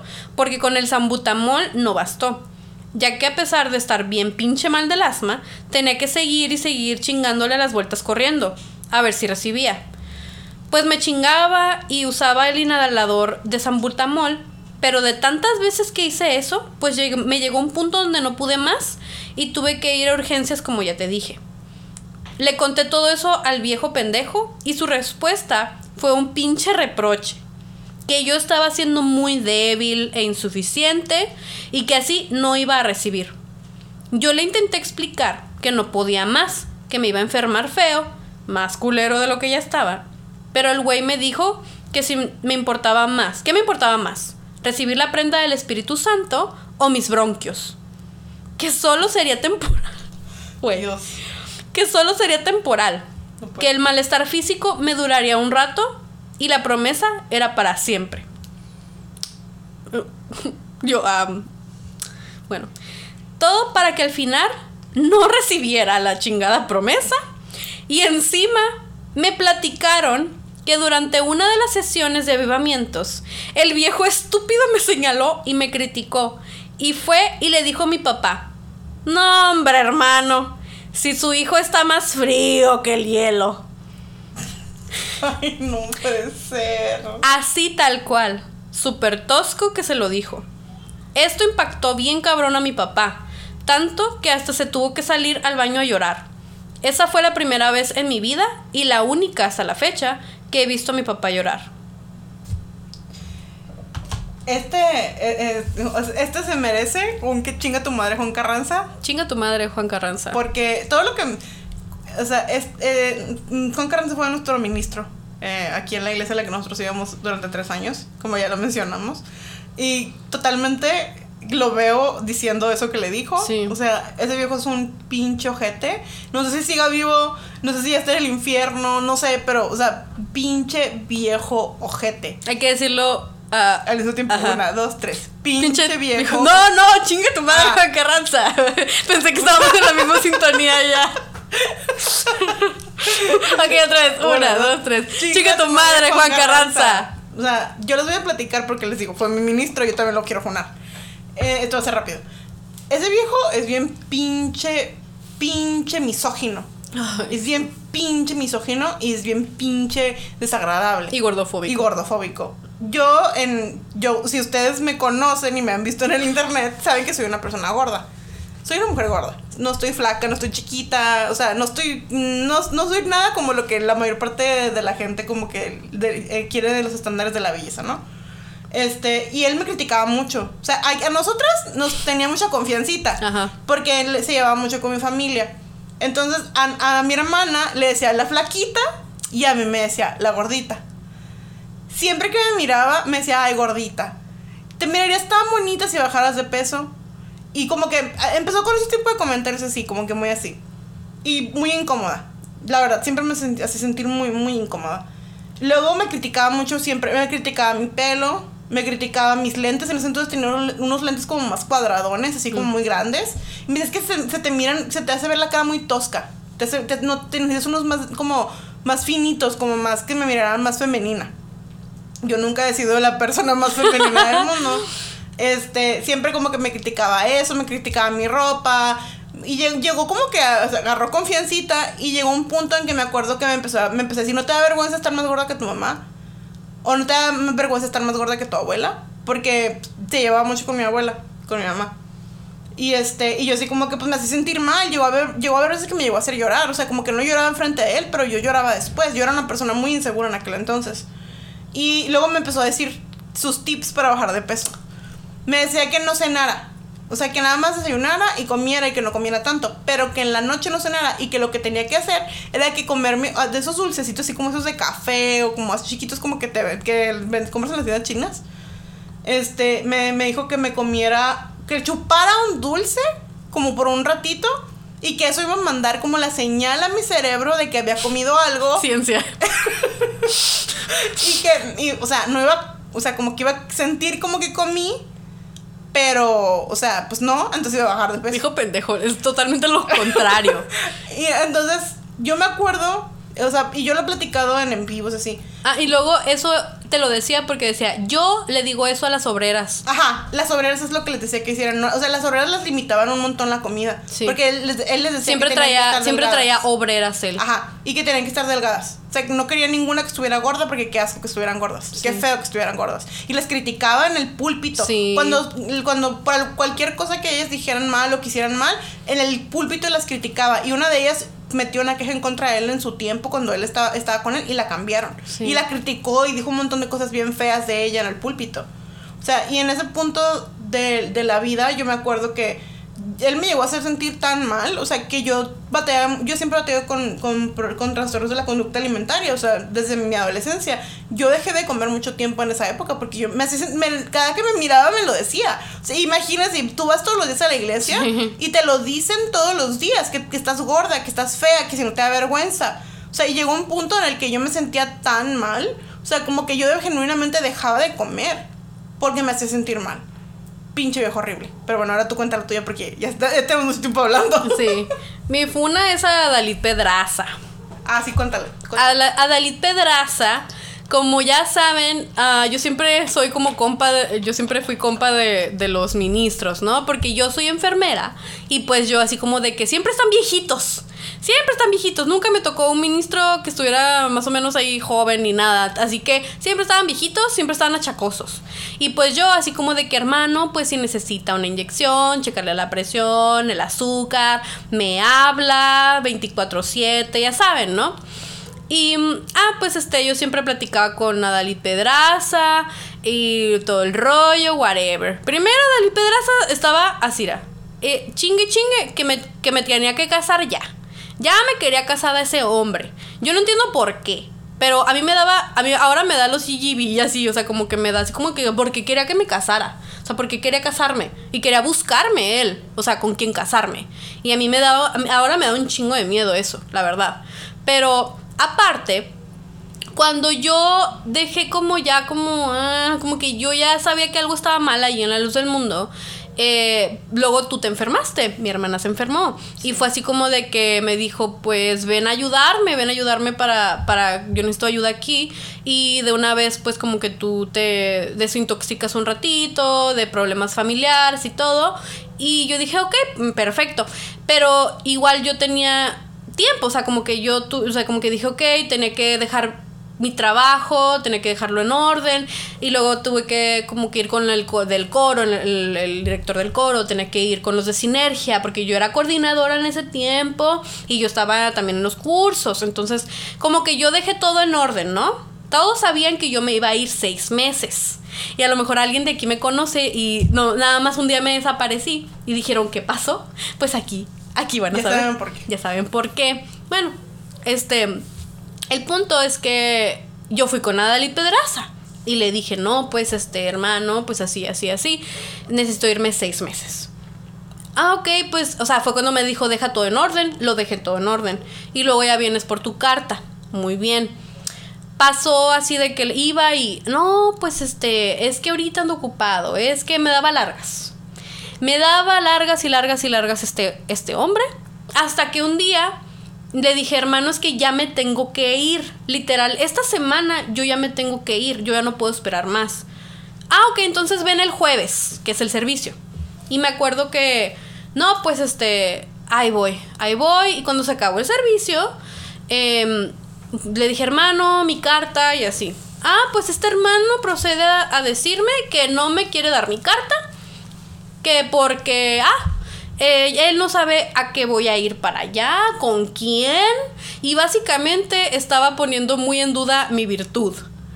Y que para motivos como de ese momento, lucecito y todo, mi virtud estaba muy intacta, para que quede como muy claro. Ahorita no me importa la verdad acerca de eso, pero no te pases, o sea, es como de que te coercionen todo el tiempo para estar como bien en ese aspecto, como dentro de sus estándares. Ah, pero nomás, o sea, se les chinga un huevo y ya te están como queriendo shamear de lo que se imaginan ellos, la neta, porque esa gente, esa gente trae cosas muy horribles adentro de su cabeza, la verdad, trae cosas sucias adentro de su cabeza. Y yo, la verdad, pues era una chamaca y luego todavía, pues yo, siempre he sido una pendeja, ¿no? La neta. Así que, o sea, o sea, yo siempre he sido como muy así, pues muy X. Entonces, yo sí como que me quedé así como que, o sea, ¿por qué? Como que de que, de dónde viene esto, ¿no? O sea, el, em, me enojé mucho y no, no me dio mi carta no me dio mi carta. Les cuento, les conté bien así como full la historia ah. en, en, mi video, de hecho, de YouTube. Pero no me dio mi carta. Y yo fue cuando yo me fui sin carta y me fui así de que, ¿saben qué? Pues me vale. Si no me quiso dar mi carta, me vale, me vale. Y yo me fui y ya no volví a la luz del mundo tal cual. Y la otra fue, antes de que me fuera, Em, me acuerdo que una, una, de las oraciones y que fue como una de esas cositas que, como que mm, gotita tras gotita tras gotita, hizo que yo me diera cuenta que algo estaba mal. Eh, me acuerdo que empezó, este señor que se supone que es psicólogo, se supone dentro de quién sabe dónde estudió, em, empezó a decir que las enfermedades mentales eran malos espíritus por no ir suficiente a la iglesia, que si tu hijo tenía autismo era porque tú algo hiciste mal y por eso nació mal y por eso tenía malos espíritus básicamente. O sea, muy capacitista, muy este pendejo también, o sea, la neta. Y luego habló de las mujeres que no tienen hijos, que si tú primero si te estabas cuidando, pues está mal, ¿no? O sea, ya estás mal, te vas a ir al infierno. Segundo, los hijos, si tú, tú el tener hijos era tu salvación. Tú tenías que tener hijos para poderte salvar. Porque si tú no tienes hijos, pues ya, no importa qué tan cristiana seas, no importa cuántas veces vayas a la iglesia, no importa qué es lo que hagas. Tú si no tuviste hijos, ya te chingaste. Y me acuerdo que a mí me dio muchísimo coraje y mucha, mucha tristeza porque o sea, yo en ese momento yo no tenía ningún problema con tener hijos. O sea, pero yo yo sabía de mujeres que no podían tener hijos, o sea, literal sus cuerpos no se los permitía y se me hizo tan injusto, se me hizo tan horrible, así horrible. Y eso fue una así, o sea, de verdad, chinga tu madre Adelaide Pedraza. Viejo loco, viejo ignorante y todavía un hombre en un cargo de poder que puede hacer sentir mal a tanta gente y puede hacerlo sentir que lo que son ellos está mal, es algo malo, es algo que no debe de ser. Chinga tu madre. Sí, la verdad sí, que se vaya la verga, es horrible. Pero bueno, vamos a seguir porque ya hablamos mucho y les quiero leer estas últimas dos historias. Eh, yo creo que si me faltaron algunas, ah, por lo que veo por el tiempo, les vamos a hacer un en vivo en YouTube. Eh. Entonces yo creo, aquí, aquí en YouTube, para que sepan, yo creo que a lo mejor el sábado o el domingo les, les hacemos un en vivo para que nos esperen y las historias que nos queden las vamos a contar en el en vivo. Pero bueno, les voy a contar estas últimas dos porque son las más que más tengo muchas ganas de contar. Así que bueno, les voy a leer esta. A mi hermana le va a tocar la que yo quería leer, pero bueno. Pues no, entonces lee la otra. No, es que las dos las quiero, o sea, cualquiera de las dos bien. pero bueno, ahí va. Este es de Daniel Pineda Martínez. Este hermano siempre estaba muy asustado.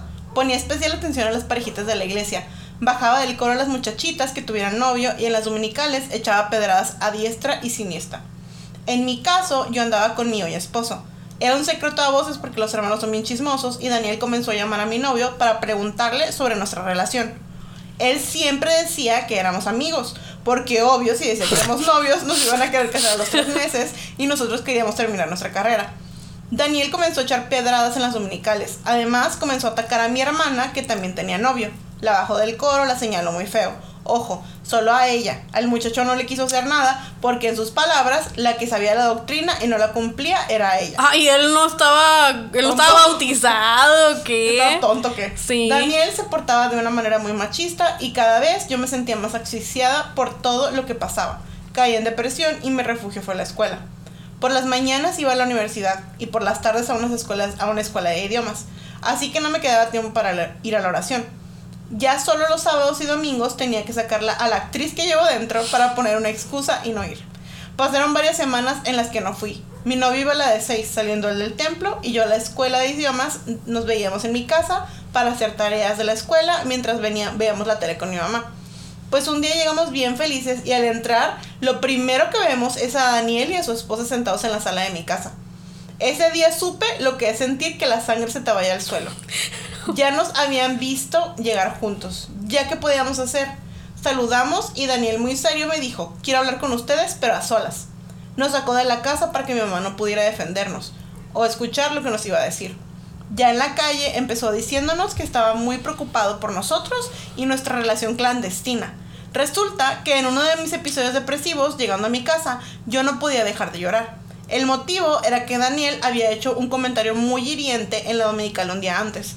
Las personas que padecen de depresión comprenderán lo que un comentario puede hacer con, mi tu estabilidad. Mi novio sintió mucha impotencia y me abrazó. Me ayudó a respirar y calmarme para entrar a mi casa. Lo que ni él ni yo notamos es que justo en ese momento pasó el carrito de Google Maps y nos tomó una foto. Así que ese abrazo quedó plasmado para la posteridad en Google. Yo no sé cómo sucedió, pero Norman encontró esa foto y obviamente se la mandó a Daniel porque si no hay chisme, no es secta. Obviamente, esa tarde fui cuestionada sobre mi virginidad, fui señalada, regañada. Ellos, no entendieron razones, contextos o motivos. Simplemente así por sus ganas y porque podían, nos ordenaron dejar de vernos, hablarnos, mensajearnos, saludarnos, etc. De pronto, Silvia, la esposa de Daniel, nos voltea y me dice que ya no iba a la oración y que eso era muy malo. Daniel me pregunta el por qué y yo le dije que por mis estudios que iba a dos escuelas y que no podía. El bendito estudio siempre fue mi pretexto. Ay, pues Daniel, don autoridad apostólica, me dijo que me ordenaba decidirme en ese momento por una sola escuela, para tener el tiempo de ir a las oraciones. No, hombre, pues que le digo que en el pastel. Me agarré de lo que Nazón estaba diciendo mucho en ese tiempo y contesté, perdón, pero le voy a tener que decir que no. Menos ahora que el apóstol está pidiendo que nos preparemos. A lo mejor puedo hacer un esfuerzo e ir los sábados, pero no voy a dejar mis estudios por ir a escuchar el mismo tema todos los días.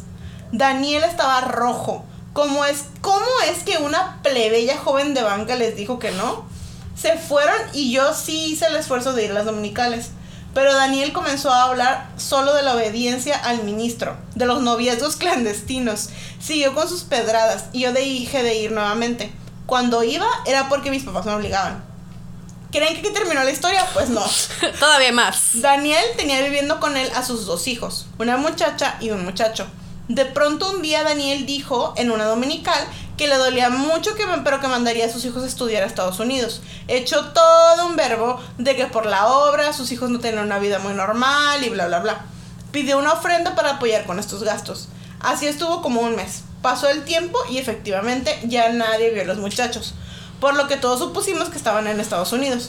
Ya nadie, ah, pero al parecer solo el muchacho estaba estudiando, ya que su hija había fornicado con un novio que tenía en otra ciudad y cuando Daniel se enteró hizo todo su plan para que nadie de la iglesia se enterara. Al parecer solo mandó al muchacho a estudiar, pero su hija fue y la casó a escondidas con su novio y ya la dejó viviendo con él. Con lo que Daniel no contaba con que la iglesia es bien chismosa y obvio los rumores comenzaron a correr hasta que todos nos dimos cuenta. Al parecer la muchacha terminó divorciándose, porque sabemos que la mayoría de los matrimonios adolescentes y forzados no funcionan. Y después se volvió a casar en Estados Unidos. Eso fue lo último que supe. La verdad no me importa, pero sí espero que le vaya bien, ya que ella fue víctima de la doctrina machista de la luz del mundo. Bueno, pero viejo ojete. La verdad, sí. Viejo ojete y nos da gusto que le hayas respondido. Ya sabes que tú ya sabes lo que opino al, respecto de esta historia, persona anónima que me mandó. que nunca hemos hablado. que, con la que no conozco.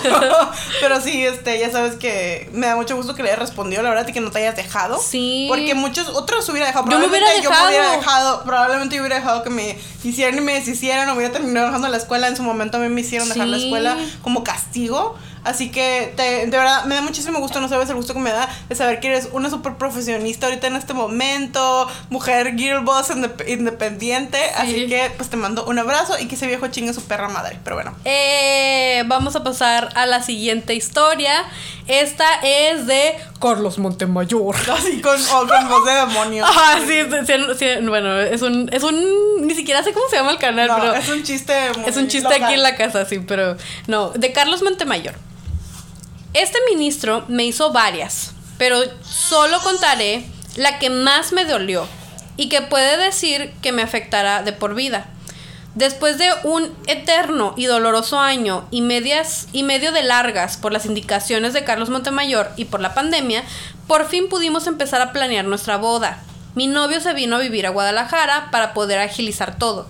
Yo ya estaba harta de tener que salir con él acompañada de mi mamá y mi sobrina para cualquier lado. Pues según la doctrina, si quieres casarte en el templo con toda la honra, entre comillas, nunca deben andar solos. A estas alturas, ya no me importaba que fuera en el templo o en casa, pues ya nos habían hecho batallar tanto por años que lo único que me importaba era estar tranquila, disfrutar mi noviazgo de manera normal y que nos casaran como les diera su gana. Pero todo esto tuve por todo esto tuve muchas peleas con mi mamá. Después de tanto batallar, por fin se volvió a abrir el registro civil y ya hubo permiso para casarse en la iglesia. Mi novio y yo fuimos a hablar con Carlos Montebañor para planear todo. Nosotros estábamos conscientes de que como paseábamos solos, nos casarían en casa. Mi mayor error fue que yo le dije esto al ministro. Él dijo, está bien, pero me vio con cara de pecadora. Nos casamos en el civil, le llevamos el acta y todo muy bien aparentemente.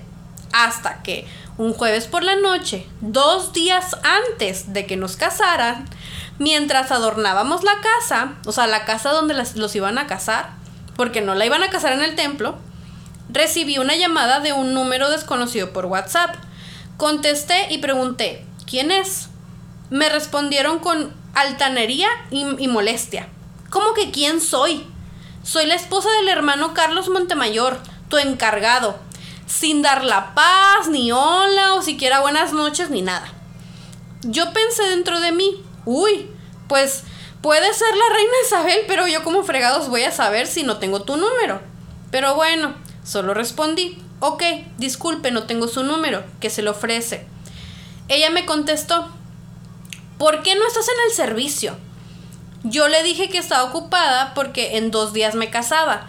Me dijo que de nada me serviría adornar muy bonito si no estaba consagrada, que eso era un peligro para nuestro matrimonio porque podríamos fracasar por no poner a Dios en primer lugar. Me dijo que en ese mismo momento llevara mi vestido de novia a la casa pastoral. Yo me súper saqué de onda y le pregunté, ¿para qué? Ojalá no le hubiera dicho eso. Ella lo tomó como si se, lo estuviera se la estuviera mentando y respondió molesta, ¿cómo que para qué? Es indicación del encargado. Yo le dije, ok, entiendo, si es para ver si está honesto y todo eso, yo le mando una foto para que vea que está todo bien con el vestido. Está pesado y eh, no me lo quiero llevar porque está pesado y tendría que buscar que alguien me lleve en carro a la pastoral para poder enseñarlo y podría tardar unos minutos para eso. No creo que pueda llegar ahorita. Me dijo, hazlo lo más pronto posible. Y colgó. Nos quedamos en shock, mi novio, mi hermano, su esposa y yo. Pues más o menos ellos también escucharon la llamada. Mi novio me dijo, no tiene derecho a hablarte así, no vayas. Y yo le dije, estos santos, en, en, en contra comillas, tienen cada idea, que yo no voy a arriesgarme a que por esto no nos quieran casar. Ya no importaba esto, es lo último que nos harán batallar. En eso, entra otra llamada de la hermana y me dijo molesta, ya no traigas nada, vente ahorita mismo a la pastoral con tu novio porque el hermano Carlos quiere hablar con ustedes. Desde ese segundo supe que habría problemas. Llegamos a la pastoral. Carlos y su esposa estaban sentados afuera del templo escuchando el servicio. Nos acercamos, saludamos y nos sentamos para hablar con ellos. Yo estaba temblando, mientras que la esposa de Carlos estaba con la mirada altiva, la chalina puesta y la pierna cruzada. ¡Jaja! ¡Qué cínica! Así dice entre comillas.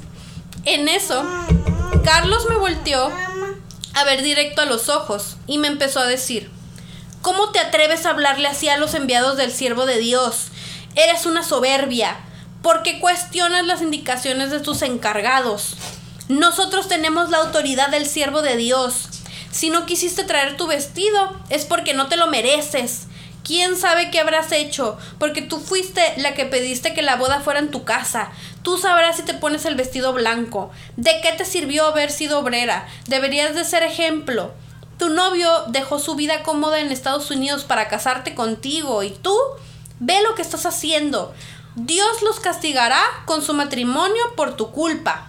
Así se aventó como 30, 40 minutos. Yo quería llorar a mares. Tenía un nudo gigantesco en la garganta. Temblaba de impotencia y frustración, pero me aguanté y me disculpé. Emoji de carita de, de payaso. Les dije, no fue mi intención molestarlos. Simplemente pregunté de manera inocente porque me sorprendió.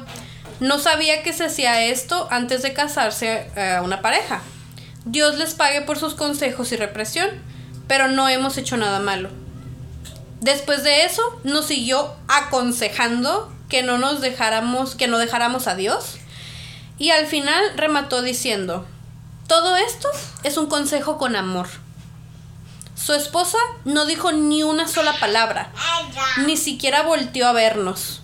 Mi novio no me defendió en ningún momento, pues era bien lucecito. Aparte que ya sabía que era nuestra palabra contra la suya y nunca le ganaríamos. Nos despedimos y nos fuimos. Solo esperé a darle la vuelta a la cuadra y dejé salir todo mi mar de llanto mientras caminábamos a mi casa. Mi novio no sabía cómo consolarme. Por todo esto me enfermé horrible de la panza. Llegó el día de la boda. Era un sábado. Yo estaba lista esperando que llegara mi novio, pero llegó antes Carlos Montemayor, con su esposa y un obrero. En cuanto Carlos me vio, me barrió de arriba hacia abajo, con la mirada y me dijo con cara molesta, ¿Tú crees que yo te voy a casar así? Yo no tenía ni idea de qué rayos se refería, pues mi vestido estaba honesto. Mi, mi hermano mayor, al ver mi impresión, se acercó a ayudarme y le preguntó a Carlos, ¿a qué se refiere, hermano? Él contestó molesto, el velo está muy deshonesto, está muy transparente. Si la boda fuera en el templo, ni de chiste te dejo entrar. Yo estaba como de what the fuck. Todos los velos son transparentes. Él había casado a una muchacha en el templo dos meses, dos meses atrás. Hasta me estoy trabando del, del coraje. Y su velo estaba igual al mío. Y no le dijo nada. Yo me quería morir en ese segundo. Mi mamá fue corriendo por una chalina blanca para ponérmela encima. Por fin llegó mi novio y empezó la boda. Carlos empezó a decirme, te veo de blanco, solo tú sabrás si te lo mereces. Ay de ti, pero bueno, Dios se los cobrará. Tu novio te ha demostrado muchísimo amor al dejar Estados Unidos para venirse a casar contigo. Pudo tener una vida mejor allá, tanto tuvo que batallar para llegar de ilegal a Estados Unidos y luego abandonarlo por ti. Pero bueno, ojalá lo valores. Yo estaba emperradísima. Aparte de todo, la humillación Mi novio nació en Estados Unidos. No sé de dónde rayos sacó la otra historia. Yo solo quería que ya nos casara y se largara. Por fin la oración donde nos casa. Nos levantamos y él terminó con el culto. Pensé que mi martirio había acabado, pero no, there's more. Porque el segundo, al segundo alguien, porque al segundo alguien dijo en voz alta, ¿y las preguntas? Se le olvidó hacer las preguntas.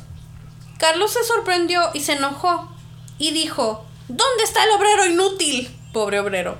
Y el obrero se acercó y Carlos lo empezó a regañar enfrente de todos y dijo, se supone que a eso vienes, a ver que el oficio sagrado se haga bien.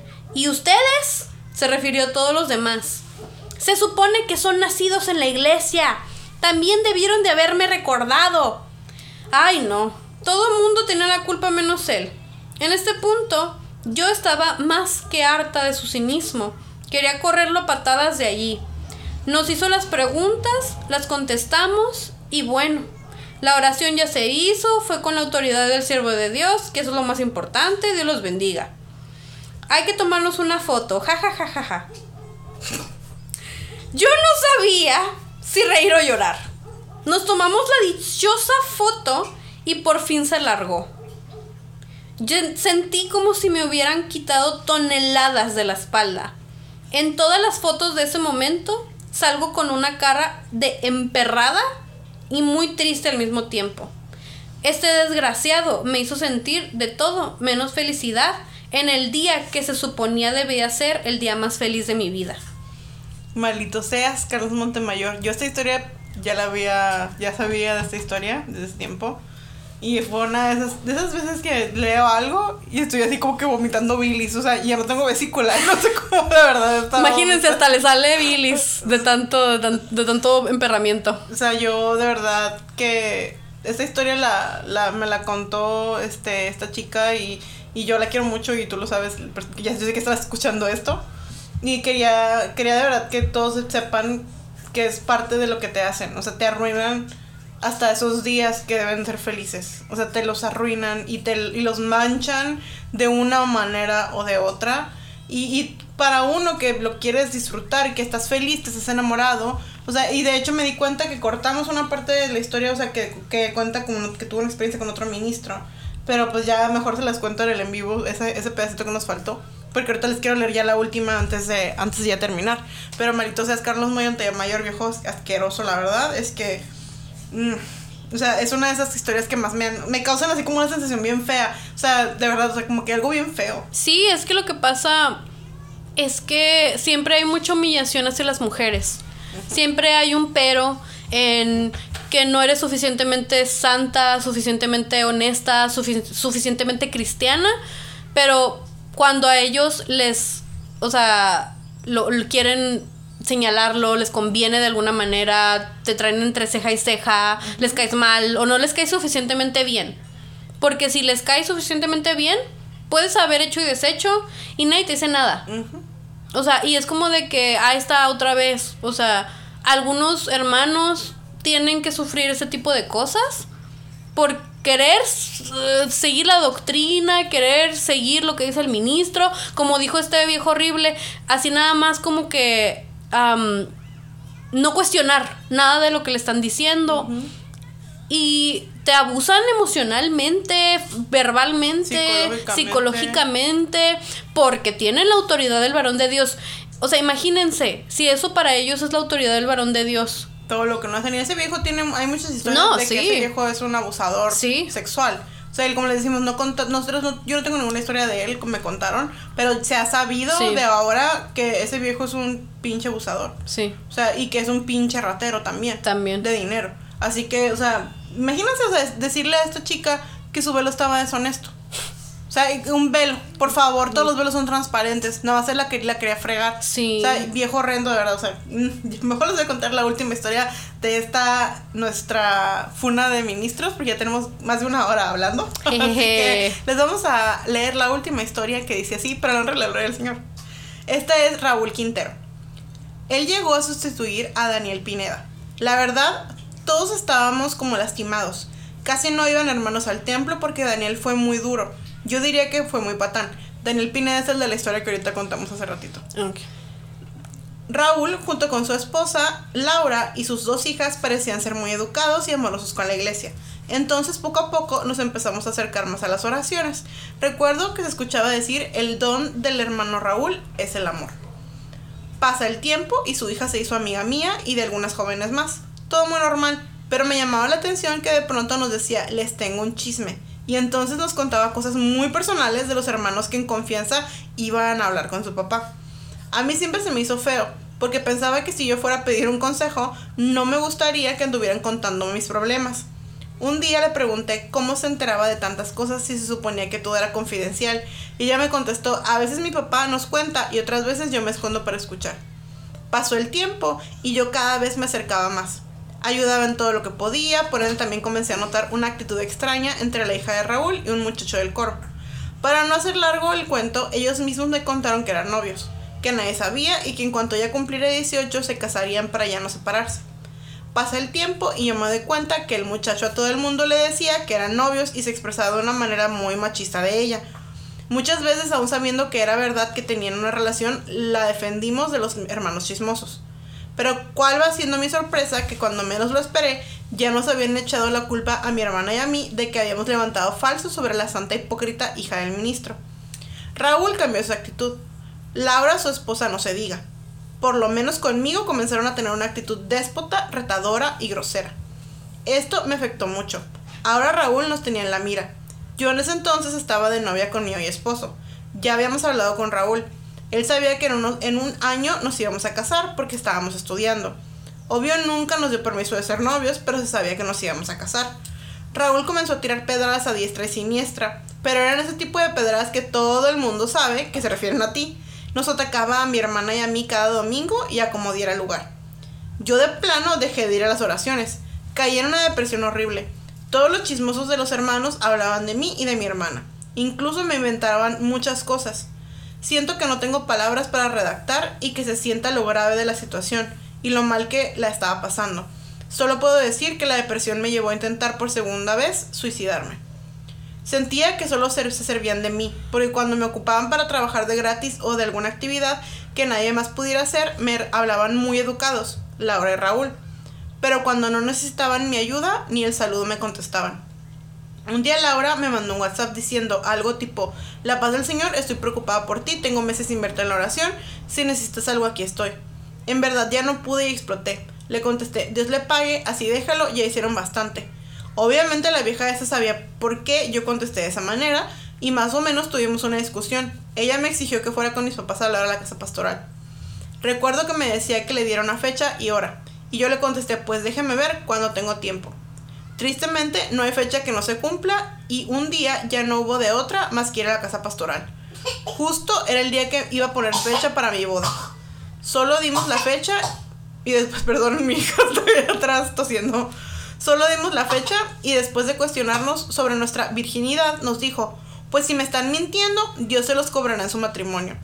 Recuerdo que pensé, entonces, ¿para qué chingados preguntas si no nos va a creer? Sacó su celular y me leyó la conversación que tuve con su esposa. Se almorar moroto. En su cara le dije todo lo que él y su esposa nos habían hecho, pero el cobarde lo negó todo. A lo mejor porque estaba mi papá y le daba miedo, porque he de decir que a mi papá lo trataban bien. Sus ataques eran solo cuando mi papá no estaba. De pronto dijo que le habíamos inventado un chisme a su hija y yo le dije, para empezar, nunca lo hicimos. Nosotras siempre la defendimos. Quien hizo el chisme fue el muchacho y si quieres se los digo delante de su hija, ellos dos sí tuvieron una relación. Raúl se puso pálido. Laura estaba como gata boca arriba. Recuerdo que hasta me quiso decir mentirosa. Entran su hija y el muchacho. En su cara les digo todo. Simplemente su lenguaje corporal los delataba, pero los cínicos negaban todo. Hasta que en un momento yo le dije a la hija de Raúl, nosotras, aún sabiendo todo, siempre te defendimos. Incluso por el cariño que te tenía, yo traté de aconsejarte. El muchacho ni trabajaba ni estudiaba y era un machito. La verdad yo le aconsejé que esperara a que alguien mejor llegara. Y de pronto contesta, sí, y te lo agradezco. No, hombre, pues con eso confirmó todo. Obviamente Raúl y Laura no iban a perder. Se hicieron los que no me creían, pero bastó ver su lenguaje corporal para saber que ese día triunfó el bien. Obviamente siguieron hablando mal de nosotras. La ridícula de la muchacha me veía y se iba corriendo como si tuviera 5 años. Yo la verdad iba a veces los domingos para que mi papá no me regañara. Prefería hacer turnos extras en el trabajo que ir al templo. Al final, Raúl puso de pretexto un evento para no casarme y me casó otro hermano que no recuerdo su nombre. Otro chismecito es que una muchacha fue a hablar con Raúl diciéndole que se había encontrado en un motel con el muchacho que andaba con su hija. Raúl estaba enojadísimo, pero nunca le aplicó la doctrina. Sospechó que fue para que nadie se enterara y como su hija ya estaba en boca de todos, pues no quería que le relacionaran con ese tema. Queridos Raúl, Laura y Salma, si escuchan esto, en verdad de todo corazón, espero que su Dios les pague absolutamente todo lo que han hecho. Y ya de una vez los mando con mucho cariño a chingar a toda su perra madre. Fin. Ay, qué bonita. Esta fue una muy buena historia para cerrar este episodio. La verdad es que que se vaya a la verga ese viejo horrible. Y su familia. Y toda su familia. Con él. Hipócrita y mentirosa. Y, que les, y que les gustaba nada más estar acosando chamaquitas. O sea, nada más para estarlas molestando y haciéndolas sentir mal. O sea, y este episodio creo que fue mucho sobre relaciones y bodas, la verdad. Y como que para que sepamos, para que vean, nada más una probadita de lo que sucede en la luz del mundo cuando quieres casarte o tienes una relación. Nada más esto es una, así, una probadita. No les leímos ya las demás, miren, ya las demás historias no las voy a leer porque sí me quedaron como dos o tres más.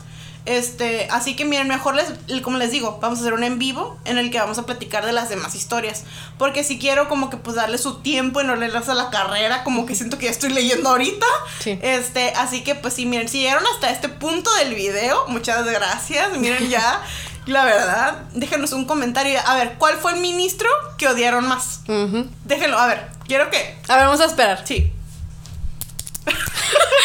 ASMR de uñas. Dejen en los comentarios del video el ministro el que más les cayó gordo de esta de estas historias, de estos de estas narraciones que nos aventamos gracias a ustedes que nos compartieron y pues ya saben que les agradecemos mucho todo su apoyo, esto es el final de temporada, nos vamos a tomar una semana para empezar la siguiente temporada. O sea, no va a haber el siguiente miércoles o jueves, no va a haber episodio.